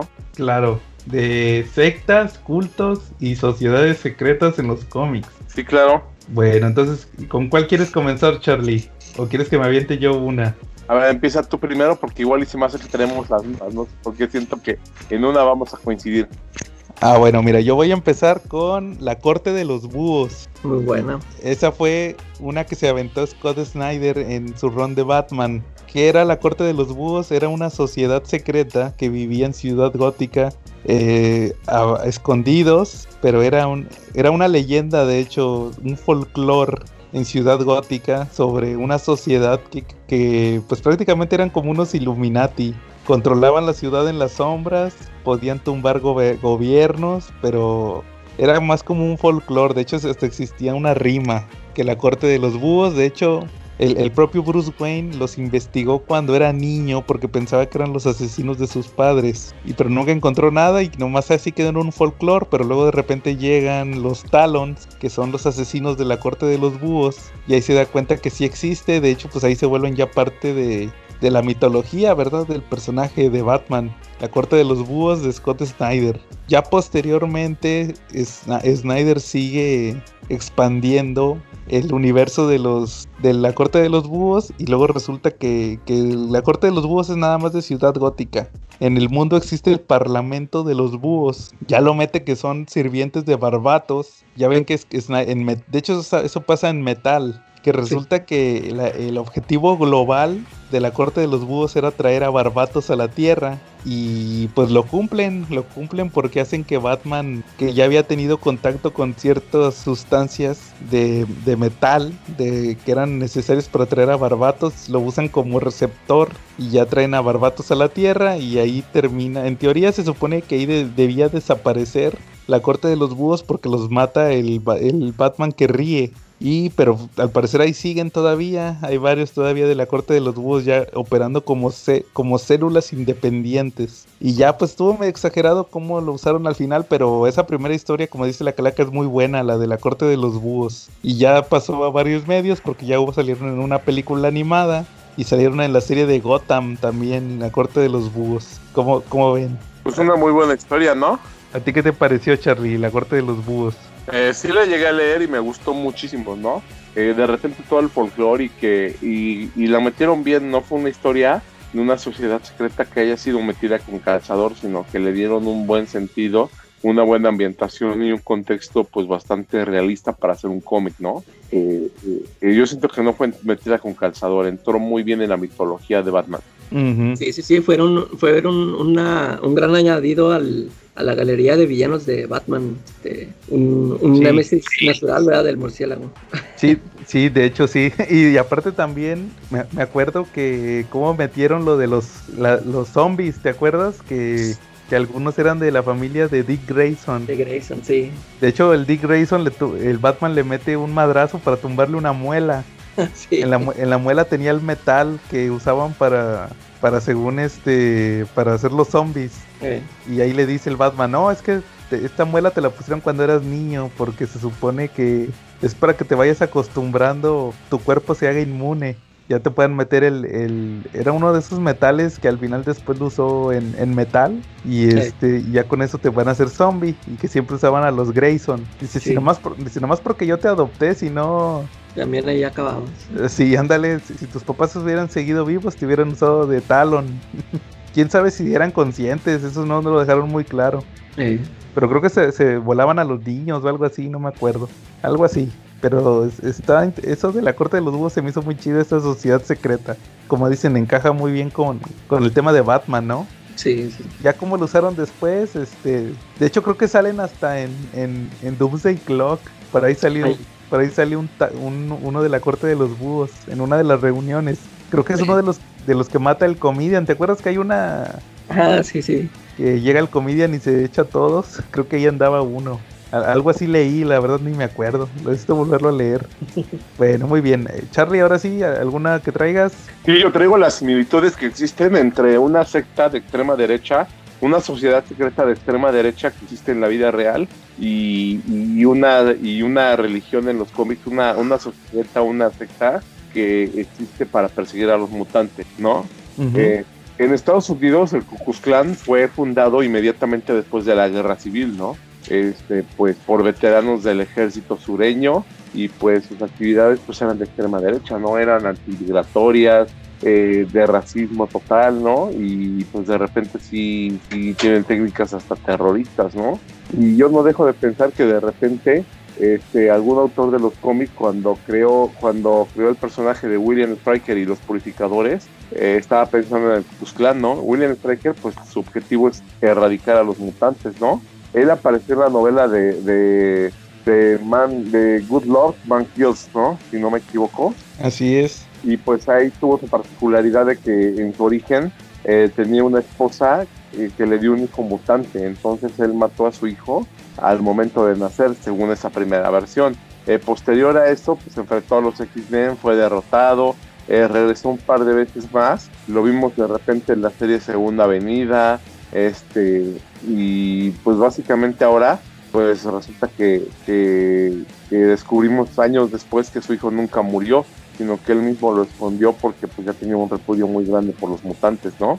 Eh, eh, lo curioso de los purificadores es que después de la masacre de, de, de, Bolívar Trask, que es el de los centinelas, que han sido culpables hasta, hasta de la masacre de, de Noche y de todos esos, eh, es el segundo mayor criminal que existe para los mutantes, ¿no? Es el segundo diablo que tienen que les quita el sueño. Bolívar Trask. Sí, exacto. Después de Bolívar Trask, pues está William Stryker, que es como el coco de, de, los X-Men. como Órale, sí, pues esa historia de God Love Man Kills eh, está muy buena. De hecho, yo la tengo y creo que hasta hice un video, por ahí debe de estar. Me acuerdo que casi... Ajá. No, sí, sí me acuerdo de ese video, está... Te digo, yo, esa yo no la he leído y cuando vi tu video sí me llamó mucho la atención. Sí, me acuerdo que casi todo lo de la película de, de X-Men 2 está basada en esa historia. Eh. Que se roba a Javier y lo mete a una máquina para según va a amplificar la... Ah, pues va a aplicar el... Fíjate, ese sí es proto Watchmen. Va a aplicar el calamarzazo. el, de me, el de me muero y los vuelvo locos. o, se, mueren o se vuelven locos. Este, con el Javier, según que va a usar una máquina que va a amplificar el poder psíquico. Ya ves que en la película era, era una réplica de cerebro. Sí, claro. Y lo, y lo va a usar para, para matar a todos los mutantes según con, con, con, los poderes psíquicos de Javier, ¿verdad? Ahí se nos va a matar. Fíjate, descubrí un proto Watchmen. sí, como ves. Entonces, pues, había la atención esas similitudes que existían, ¿no? Entre Ku Klux y los purificadores de los Sí, esa está chida. Sí, ahí se la, se la recomiendo, la de God Love Man Kills. Buena, Charlie, buena. ¿Tú, Calaca, alguna que te acuerdes? Mira, yo, traigo un, un culto que no, no fue así, no pasó a la historia, no es muy importante, pero el, el, arco en el que pasó, este, a mí me gustó mucho. Eh, a ver si, yo, yo pienso que el Charlie sí, sí sabe de cuál es. Se llama El culto del amor. Ah, caray. Ah, el culto del amor apareció en Web of Spider-Man, ¿no? Y fue publicado en Hombre Araña. Exactamente, mi Charlie. sí, yo lo vi en, aquí en México, fue publicado en El Hombre Araña. Y este eh, se trata, es una historia en la que Betty, Betty Brandt entra a este culto. Haz de cuenta que el, el cómic empieza en que eh, está un, un, tipo, le está hablando a Betty de este, no, que nuestro culto, que visítanos, que el culto del amor y que bla, bla, bla, que no sé, que no sé, no sé qué broncas traería Betty en ese, en ese tiempo, pero pues como que sí le la, la atrapa, ¿no? Este, haz de cuenta que creo que eh, Flash, Flash Thompson y Peter ven que está hablando este, Betty con un tipo, así para, como tipo un mormón. Con un loquito. Este, sí, está dando sus, sus folletitos y todo. y de repente haz de cuenta que pues ya no se presenta el trabajo, ya no la encuentran en la casa. Y en esas que va pasando el, el hombre araña columpiándose por los edificios, ve que Flash Thompson está a punto de golpear a un tipo que resulta ser este, este el mormón, que le estaba dando sus folletitos a Betty. Y Flash le dice, no, es que sabes que pues que Betty está desaparecida, ya tiene como tres días que no sé nada de ella y, y pues la última vez que la vi estaba hablando con este cuate. Ya el, el hombre araña, no, pues calmado y que no sé qué. Y total que le quita un folletito y, y, va a investigar. Ahí, ahí viene la dirección del donde se junta este culto. Y va el hombre araña y se mete. Eh, pues haz de cuenta que es un. Ya ves que estos cultos este, raros tienen como un rancho, o sea, es un lugar grandote. Está toda la gente ahí. Eh, ahí ve a Betty. Y total que el, este, pues el hombre araña se, quita el uniforme y agarra ropa de ahí y se hace pasar por uno de los, los de ahí, no, pues para ver qué, qué, es lo que hacen. Y ahí anda viendo a Betty. Los tienen ahí este, sembrando cosas, no sé. Total que el líder del, del culto luego luego ve a, Peter y dice, no, pues este no es de los míos, o sea, como que el, el cuate sabe bien quién es de sus, quiénes son de su, de su rebaño, ¿no? Y total que este ya como otra vez se pone el traje el, hombre araña y quiere sacar a Betty y pues esta en lugar de y como ya le lavaron el cerebro grita y ayúdenme que no sé qué y se le echan todos encima a todo el, todo el grupo estos de locos y total que pues le, hacen bolita y Betty le arranca la máscara y pues este por, por no querer este por querer este proteger su identidad se va Y total que ya este regresa otra vez, este, se, se mete ahí entre toda la bola para ver qué, qué, más hacen. Y total que el líder le dice, a ver, ven, este, pues yo ya sé que tú no eres este de los míos, o sea, tú eres un infiltrado, y es más, hasta sé que eres el hombre araña, ahí trae la máscara. Dice, porque pues, este, ya me avisaron que vino el hombre araña intentando sacar a una, a una chava y pues tú eres el único que eres diferente aquí. ¿eh? Y le dice, ¿sabes qué? Pues, este, si, si, tu amiga no se quiso ir es porque está aquí muy a gusto, este, y yo también te invito a que pases aquí unos días y si te, si te quieres quedar, pues quédate y si no, pues te vas. Total que ahí se queda unos días y ya le, le dice el cuate, dice, no, pues si quieres vete. Y se va el Peter. Y total que como, como que va ahí con Flash y le dice, no, pues sabes que este, pues Betty no se quiso venir y pues fue su decisión y bla, bla, bla. Y el Flash Thompson no se queda conforme y contrata a un cuate y van y la sacan, haz de cuenta que van y la sacan y toda la bola esta de locos los persigue, creo que agarran a Flash y al otro cuate, no me acuerdo si también a Peter. O sea, todo así, o sea, como defienden de que se robaron uno de los suyos. Y al, al final, este, el, o sea, al principio sí parece que el, el líder trae este eh, ideas así muy tranquilas, ¿no? De que no, pues aquí es este viene el que quiere y no están encerrados, o sea, este, cuando quieran se pueden ir pero no, no me acuerdo qué es este qué es lo que pasa. Anda un cuate por ahí que es pirómano y total que él es el que cuando andan todos este queriendo rescatar a Betty, este se, se, vuelve loco y empieza a armar un incendio y empieza a quemar todo el, el lugar donde se juntaban y ahí queda, haz de cuenta que quema todo el lugar. Al, al, final sí, sí se destapan todos como locos. Este, y pero no me acuerdo, ya no me acuerdo si Betty sí este, se sale de ese trance o qué onda, Charlie, a ver si me recuerdas tú, si te acuerdas muy bien de la, de la historia esta. Pues yo me acuerdo que tiene muchas similitudes con el capítulo de Los Simpson de cuando caen ahí en... ¿no? Tiene, es algo que sí. se cuenta porque igual los ponen a sembrar, igual se los llevan con que hay un lugar muy bonito y que, que van a ir a un, a un fin de semana y que ahí les van a arreglar la vida, ¿no? y de repente tiene similitudes, ¿no? Este, que, que ahí es un capítulo que fue tratado con bastante seriedad, porque incluso se checó que, que hubo personajes de apoyo, creo que entre ellos estaba Flash Thompson, que reunieron ahí a, a, ciertos tipos de personajes, ¿no? Por ejemplo, un sacerdote, un psicólogo, que fueron los que apoyaron a Betty. Betty el sí. tema que tenía, pues es que se le había muerto el hermano este, hace unos años y después de eso se le murió Netflix. Acuérdate que que Ned Leeds había sido asesinado. Ah, sí, sí, sí. Que por el forastero, para inculparlo, le puso el disfraz del Hobgoblin. Entonces resulta que, pues aparte, murió en un estatus de criminal, ¿no? Sí, por eso sí. andaba muy este, susceptible. Pues, imagínate, le mataron al novio. De hecho, con eso que platican, me estoy acordando que algo así, yo creo que adaptaron esta historia en la serie animada de Spider-Man, la del Morbius. ah, órale pero era Mary Jane, no era Betty, porque sí. Betty no sale. Y a, y, a, y a, Mary Jane la convencen porque tenía pedos con sus papás. O sea, ya ven la historia de los papás de Mary Jane. Sí. Así la convencen que. Pero no era. El líder de esta secta era el varón Mordo. Era una secta de. De Dormammu. De hecho, ese, ese, esos episodios es un crossover de Spider-Man con el Doctor Strange. Ahí yo lo conocí al Doctor Strange. Órale. Sí, Sí, de que no puede sacar a, a, Mary Jane del culto, entonces ahí va el Doctor Strange, se da cuenta que es, que es el varón Mordo y Dormammu. Ya la, siguiente vez que vuelve a aparecer Mordo y Dormammu, es, es, es, esa la que les platiqué la otra vez, que sale Iron Man y War Machine y Venom y Carnage, es, ya vuelven a salir. Pero esa primera vez sí, sí salió que era un culto y que ahí estaba Mary Jane bien contenta porque la, hacían ver a su papá creo que traía pedos con el papá y, ahí lo, veía. Fíjense, no sabía que estaba basado en un cómic. Eso está interesante. Órale. Está escrito oh. por Peter David, fíjate. Órale, qué bien. ¿Cómo ves, Charlie? Pues muy buen, muy buen, muy buena aportación de Calaca.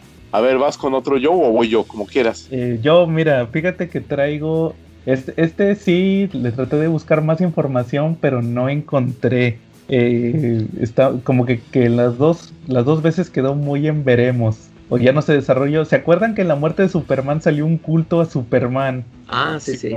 Estaban ahí afuera de la tumba. que eran sí. unos que, que, traían túnicas azules con la S y que predicaban la resurrección y todo eso, ¿verdad? O sea, ellos ya era una religión dedicada a Superman. pero ya, nunca hubo, no hubo mayor desarrollo. Yo creo que hubiera estado bien que le hubieran dado mayor desarrollo a ese tema, porque no duden que, que, se diera una religión hacia Superman.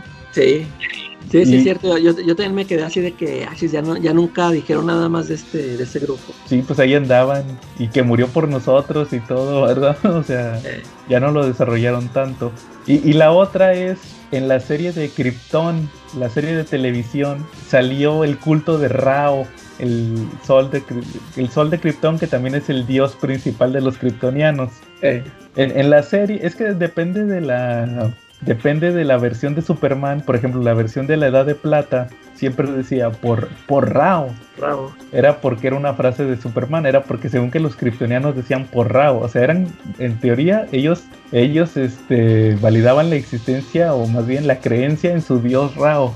Pero luego en la versión de John Byrne que se vuelven científicos completamente, ya no ya no valida el tema de Rao.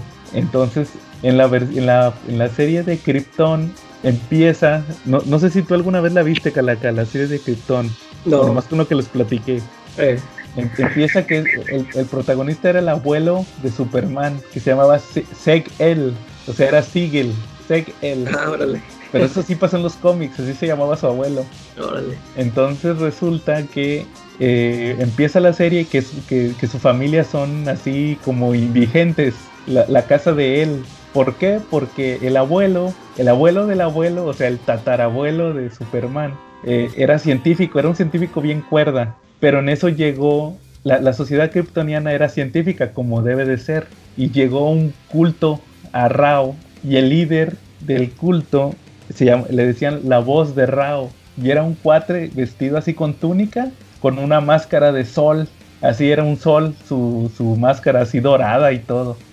Entonces, según que este cuate era la voluntad de Rao, era una religión. Entonces la religión tomó poder en el gobierno. Y al abuelo lo mandaron a la. lo, mandaron a asesinar, o sea, lo, ejecutaron en público. Al abuelo de Superman, de, perdón, al, tatarabuelo de Superman. Entonces el abuelo y a los papás, o sea, a los a los bisabuelos más bien de Superman, eh, les quitaron su estatus de ciudadanos de Krypton se, volvieron así indigentes, así rechazados y vivían afuera de afuera de, de Candor, era, era, sí era Candor, con, con puros rechazados, o sea, gente que no tenía casa, literalmente, la, la casa de él. Y cuando empieza la serie resulta que ya creció este, eso pasó cuando era niño, ya crece, crece este chavo, Sek él, o, o nada más Sek, porque ya no tiene apellido y resulta que salva ahí de, unos terroristas, salen los terroristas Black Zero, que también son de la mitología de Superman, y salva a la voz de Rao, ahí lo salva, y ya le, no, que Segel, este, te, te regreso tu estatus, pero sin la, de la casa de él no, nada más tu estatus tuyo. Y ya se mueren los, después se mueren los papás, y ya más adelante recupera su estatus de la casa de él, ya vuelve a ser Seg él pero en, esos en esa primera temporada toma mucha importancia lo de la religión, o sea, ya era una sociedad que estaba más basada en la religión y se supone que ya a partir de Jorel ya vuelven a ser otra vez lo que vienen siendo científicos, ¿verdad? Pues, como conocemos a la sociedad kryptoniana, no, no basados en, religión. De hecho, no sé si se acuerdan que la muerte de Superman, cuando se topa este Jonathan Kent a Superman en el más allá, cuando le da el infarto, se lo llevaban unos demonios y que no, que es un, un este, que era como un entierro kryptoniano y le grita, oye Clark, ¿qué no me dijiste que los kryptonianos no, no eran religiosos? Y ahí se da cuenta que eran unos como demonios, era, era puro pedo. Y ya se, dice, sí es cierto, los kryptonianos eran seres racionales, ya habían abandonado el tema de la religión. Y ahí sale ya que es este que es este, ¿cómo se llama? Que eran unos demonios y ya se libera y es cuando regresa. Es en el que, en el Adventures 500, ¿no? 500. Eh, sí.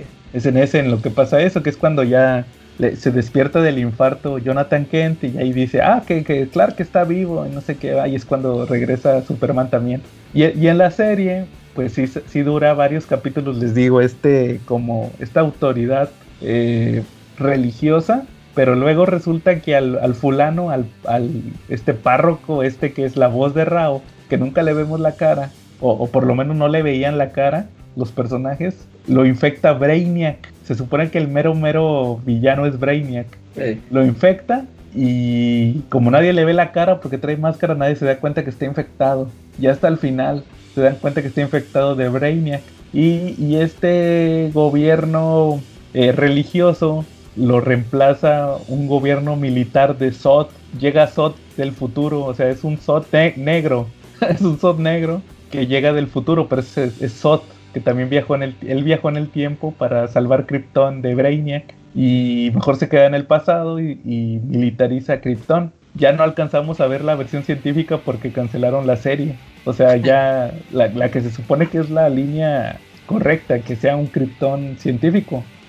Pero ahí salió ese, me, gustó, fíjate que se me hacía interesante eso de ver el Krypton, eh, o sea, ese conflicto religioso científico, ¿verdad? Sobre todo con Krypton. Estaba interesante, porque sí, sí, sí hacían mucho hincapié en eso de que de que el cuate, pues si no, si no seguías la voluntad de la religión, órale, sáquense los científicos, porque sí había consejo científico y todo, pero tenían que responderle al, otro, ¿verdad? O sea, sí, sí estaba ese conflicto religión, eh, ciencia, estaba, interesante, pero pues ya la serie ya no, ya no dio para más ese tema.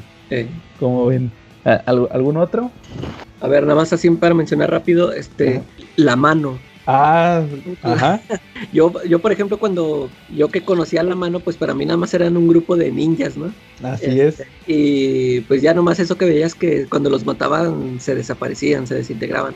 Y, y cuando leí esta serie de Electra Assassin de Frank Miller, ahí sale, te revelan eso de que o sea, es un grupo que sigue a este, a la bestia, este, no sé, es un demonio, que le llaman la bestia. Y, ahí, me, ahí me saqué de onda. Yo sí me acuerdo que, de hecho, toda esa, esa serie está muy locochona de Frank Miller. Y yo, pensé que era algo que se había sacado así muy jalado, ¿no? Y, pero pues ya después sí me di cuenta de que pues, esa era la historia de que hacían los niños, los ninjas que o sea, reviven a los muertos y eso, o sea, son muy, son muy raros. Y ya ves que como llegó un punto, creo que fue en Shadowland, donde a, a, Matt Murdock lo hacen líder, ¿no? Del, de la mano y hasta lo posee la, la bestia este que por eso anda ahí matando, creo que mata a Bullseye o no sé. Sí, es correcto. Ah, y es porque se le metió el demonio este de la bestia. Pero sí, sí, este, se me hace chido ese concepto de ese grupo de... Sí. Charlie, ¿traes algún otro o, o, doy uno como la calaca? Charlie, no te oyes, Charlie. Ah, ya se durmió, no manches. no, no lo voy a editar. Traigo. estoy, ah, ya me había asustado. Que si traías otro, Charlie. Ah, sí, claro, mira. Fíjate que eh, Leyendas de Dark Knight, el cómic, siempre era garantía, ¿no? De ahí salieron buenas historias como Veneno, como Presa, y pues precisamente de ahí saqué otra. Eh, fíjate que, que, en el 21 y el 23 sacaron una serie de tres números que se llamaba P. ¿Sale? P. P. Ajá. Pues por Mike Ward, Mike Barr el mismo que nos trajo las joyas de Hijo del Demonio y la, ¿no? De Hijo del Demonio. Son of, ¿ok? Sí, Son of the Demon y Bride of the Demon. Ajá. Y aquí en México fueron publicados en, por Vid en el 191 al 193. En ellos vemos la historia de cómo llega en la primera, el primer la primera hoja lo que vemos es un chavo que va pues bien panque, ¿no? Va bien pasado y no puede ni caminar pero resulta que todo empezó porque pues su dealer le vendió por ahí una mezcla que no estaba tan chida, pero le hizo daño. Él es rescatado por Batman y entonces él empieza a trabajar eh, en una organización paramilitar como para rescatar chicos de las calles y eso no por propósito porque pues primero empiezan que arreglando vecindarios, barriendo, pintándolo, pasando a las señoras grandes la calle, llevándoles el mandado, ¿no? Y como se llama, y patrullando a las calles para que haya seguridad. Entonces de repente pues hasta el mismo Batman y este por ahí como curiosidad en esa miniserie aparece Leslie Thompson. Entonces pues resulta que ven la ven con buenos ojos esta, esta agrupación, pero al final pues poco a poco de forma hasta que pues Batman tiene que, que hacerle frente. De forma porque pues resulta que ellos eh, se les ocurre y sobre el gánster, sobre el traficante que les que le vendió al líder de ellos eh, la droga. Entonces van, lo enfrentan a batazos, lo corren en el barrio, pero luego se dan cuenta que pues ya lo corrieron, pero el negocio sigue y no hay quien lo administre, entonces empiezan a quedar con él. Como ves, me gustó mucho esta historia, da para mucho. De repente yo vi ahí este, pues, otra versión de los hijos de Batman, ¿no? Que salían en Dark Knight Returns. Órale, sí es cierto. Y por ahí organizaciones paramilitares que existen actualmente, ¿no? Claro. Oye, sí es cierto, también están los hijos de Batman, es como, una, es como un culto. Efectivamente. Ver si eran pandilleros. Ándale. Sí es cierto. Y también los mutantes. Eh. De ahí salieron los hijos de Batman. Ándale. Bueno, oye, yo les traigo otra, yo creo que ya es la última, ya para acabar. a menos que traigan otra, que uno que es culto, secta y organización secreta. Bueno, de secreta no tiene nada. Hydra. ¿Por qué? Porque em, empieza Hydra, según que la versión más antigua es igual que Shield, la de Hickman. Ellos eran la lanza. Era el escudo y la lanza. Pero luego supuestamente las dos organizaciones se corrompen. La, la de la, la, que se corrompe de Shield es lo que vemos en el cómic de Shield. Lo de quién era, era Newton y quién más, este Da Vinci y todos esos, ¿verdad? ¿Se acuerdan el desmadre que hacen? Sí, claro. Y en el caso de la lanza, pues ya no dice nada de, de Hydra. Eso es en, en, cronológicamente, pero en publicación, la primera vez que vemos a Hydra es en un cómic de Nick Fury, de, Stan, de Jack Kirby. Ahí sale Hydra, pero luego te lo vuelven a redconear, que fue el varón Von Stroker, es el fundador de Hydra. No Red Skull como en las películas. Y luego, pero el liderazgo se lo están se lo están ahí campechaneando entre Red Skull, Zemo y, este y Von Stroker. Ya posteriormente entra también Madame Hydra, esta Viper, también le entra al juego y pues eh, eh, se destruye en Hydra y vuelve a, ya ven lo que dicen que vuelve a surgir otra cabeza entonces pues hay mil versiones de Hydra pero me llama la atención ahorita que mencionabas a la mano la versión de, de Mark Millar la del por ahí del 2000 qué fue 2004 no cuando salió lo de lo de, ah, lo, Wolverine. De, lo de Wolverine porque ahí este Gorgon eh.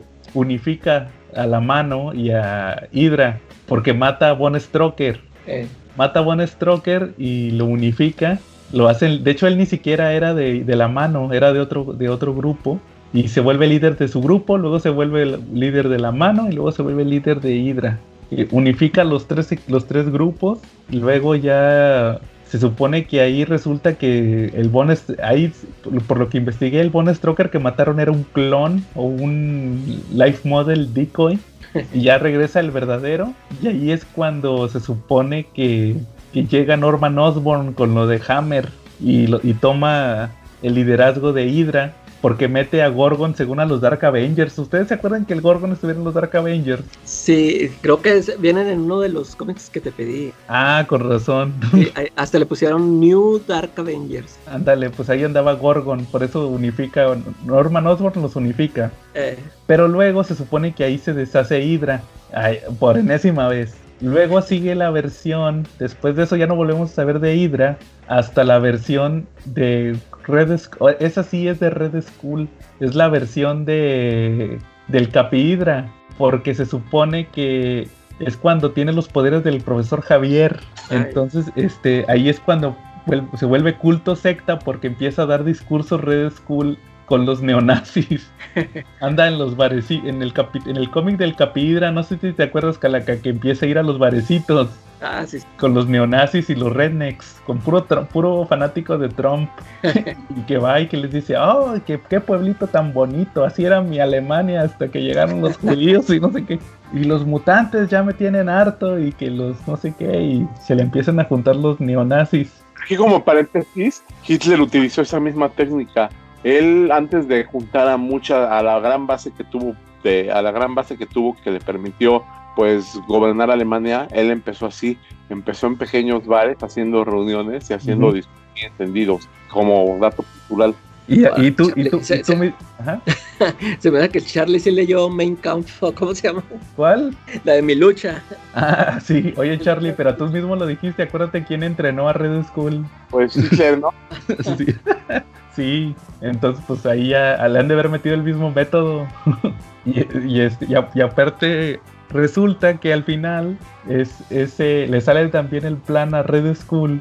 Que ahí viene la otra mona, la Madame Hydra de la otra dimensión. La, la ¿cómo se llamaba Calaca? Elisa. Y, le hace el plan de que, no, está bueno, papu, tú eres el líder, pero ahí viene Steve. y nada, que se lo chingan y le quitaron el liderazgo de, de Hydra, el mismísimo Capitán América, a, a Red Skull. Y es lo que vimos en Secret Empire. Entonces ahí fue culto, secta y sociedad secreta. Hydra. Y hay miles de versiones de Hydra, pero esa estuvo chida, esa de la de Mark Millar, la de Wolverine, y esa de Red Skull de los neonazis, creo que son las dos más recientes. Ok. Ahí de los de 10 años para acá, yo creo que es lo que pueden checar de, de Hydra pero no hay mucho, mucho material de Hydra, pero les digo, es que es, lo que, si buscan más para atrás, es pura, pura eh, célula independiente que una de Red Skull, que la célula, célula de, de Semo, que la célula de Von Stroker, entonces pues es un desmadre Hydra. Ahí, pues, ahí las que les acabo de decir son más o menos las, las actuales. Bueno, ¿algún otro o ya acabamos esta semana? Este, yo ya no tengo más, si gustan acabamos. Eh, ¿Tú, Calaca? No, ya no traigo. El, el Black Glove, ¿se acuerdan? También. Ah. El Black Glove era el guante negro de Batman de Morrison. También esa era Sociedad Secreta. Sí, que venía, o sea, nosotros la conocimos ahí, este, eh, eso de que quieren fregar a Batman, pero ya ves que, ya después nos dicen que viene desde antes de, de lo de, Batman lo de Barbatos te lo retconean que los porque, es que porque volvimos, volví a checar el Dark Knight Dark City y ahí nomás son ocultistas, o sea, son ocultistas X. y acá te lo te lo retconea Morrison que no, que era el Black Glove. O, no, era el culto de, del Doctor Hort. Ya después él arma el, el Black Glove con puros millonarios acá. Pero pues sigo sin entender cuál era su objetivo como que como que, se hizo bolas el Morrison porque pues o sea eran millonarios que querían inmortalidad o qué onda a ver es que sí, este al, ya es que eso que te digo que se supone que viene desde eso de querer invocar a Barbatos y eso de querer la, inmortalidad pero sí lo de Black Glove sí era nada más como eh, esos millonarios reuniéndose y querer fregar a alguien no porque el Doctor Hort ya era inmortal ya, ya había vivido mucho. o sea, como que como que se quiso engolosinar, ¿no? Porque pues primero puso lo de lo de Batman Rip y lo de Batman y luego ya, después ya después dijo, "Ah, lo voy a unir esto con lo de Dark Knight." Sí, como que ahí se, se engolosinó, ¿no? sí. Bueno, muy bien. Entonces ahí, ahí, más o menos nos fue bien con los temas de los cultos. Y hay varios, ahí después nos acordamos. Oigan, antes de terminar, les iba a comentar un tema, a ver qué tal les parece para la próxima semana. A ver. La próxima semana, para los que no son de México, tocan elecciones. Y al otro domingo, vayan a votar. ¿Cómo, ven? Sí, que el tema principal de la próxima semana sean políticos, polaca. Muy bien. Hay, hay varios así, alcaldes, senadores. Ok, sí, sí. Hay varios ahí, representantes de barrio en los cómics. Eso estaría chido también. ¿Cómo ven? En los en las caricaturas siempre han estado presentes. Digo, hasta el mismo Benito Bodoque fue el alcalde de Nueva York, ¿no? Ándale. ya cualquiera es alcalde de Nueva York. Pero él tuvo hasta desfiles, ¿se acuerdan? Sí. Sí, sí me acuerdo. Aquí fácil te puedo decir tres, tres alcaldes de Nueva York. Jonah Jameson, Matt Murdock y Wilson Fisk. Pero bueno, muy bien, Charlie. Entonces, pues habrá que ver. Bueno, ¿algo más o acabamos por esta semana? Es todo. Bueno, muy bien. Entonces, si no hay nada más, estuvimos. Eh, ¿Qué te había dicho, Charlie? Ah, Joe, saludo secreto. Monseñor Charlie. Eh, Calaca Illuminati. Ah, y nos faltaron los Illuminati. no, es que esa era la obvia, esa era la, la fácil. ¿Sabes también yo, yo cuál creí que iba a decir Charlie? La de la Orden de San Dumas. Oye, no, ¿sabes cuál nos faltó? Pero tiempo, tiempo, tiempo, tiempo. Todavía no podemos terminar. Nos faltó la secta más importante de los cómics. Ah, la de Carmatron. La secta González Loyo, Charlie, adelante. Estamos, eh, estamos tristes porque nuestro líder espiritual no está allá. No, pero ¿por qué triste, Charlie? Ya ascendió con, con la raza extraterrestre. A, a Felicidonia. ya, no pobre. No, no es cierto. No, no se crean, no se crean. En Felicidonia, qué malos. No, pobre, pobre de... Oye, ¿qué fue, ¿qué fue de esa gente, Charlie? Si es cierto, ya no publicaron nada. Yo hace poquito me sacó, me salió una publicación de que se andan vendiendo arte, arte original del hoyo, páginas y no sé. Oye, pero eso está ah, Sí, de hecho, números, este, números de Carmatron los estaban vendiendo por paquetes. Ah, esos ya estaban, pero, pero lo del arte original deberían preservarlo, eso sí. También este, ya están en planes para para ahora sí ya lanzar su cómic digital. Pero ya tienen desde que se murió, ¿no? Desde un poquito antes. Eh, de hecho, él, él era el último plan que tenía, el último proyecto. Eso estaría chido que lo hicieran, ¿no? Para preservar su memoria. Sí, pero me acuerdo que también estaban viendo el tema de las. Ya de volada sacaron playeras y todo eso. Ya no sacaron nada de eso. No, que yo sepa, ya no. Pero porque, por ejemplo, eso que dices del cómic digital ya estaba, lo de los paquetes ya estaban. Yo y, pero eso sí del arte original, pues no, yo creo que deberían de preservarlo porque pues ya es lo último que van a tener de él.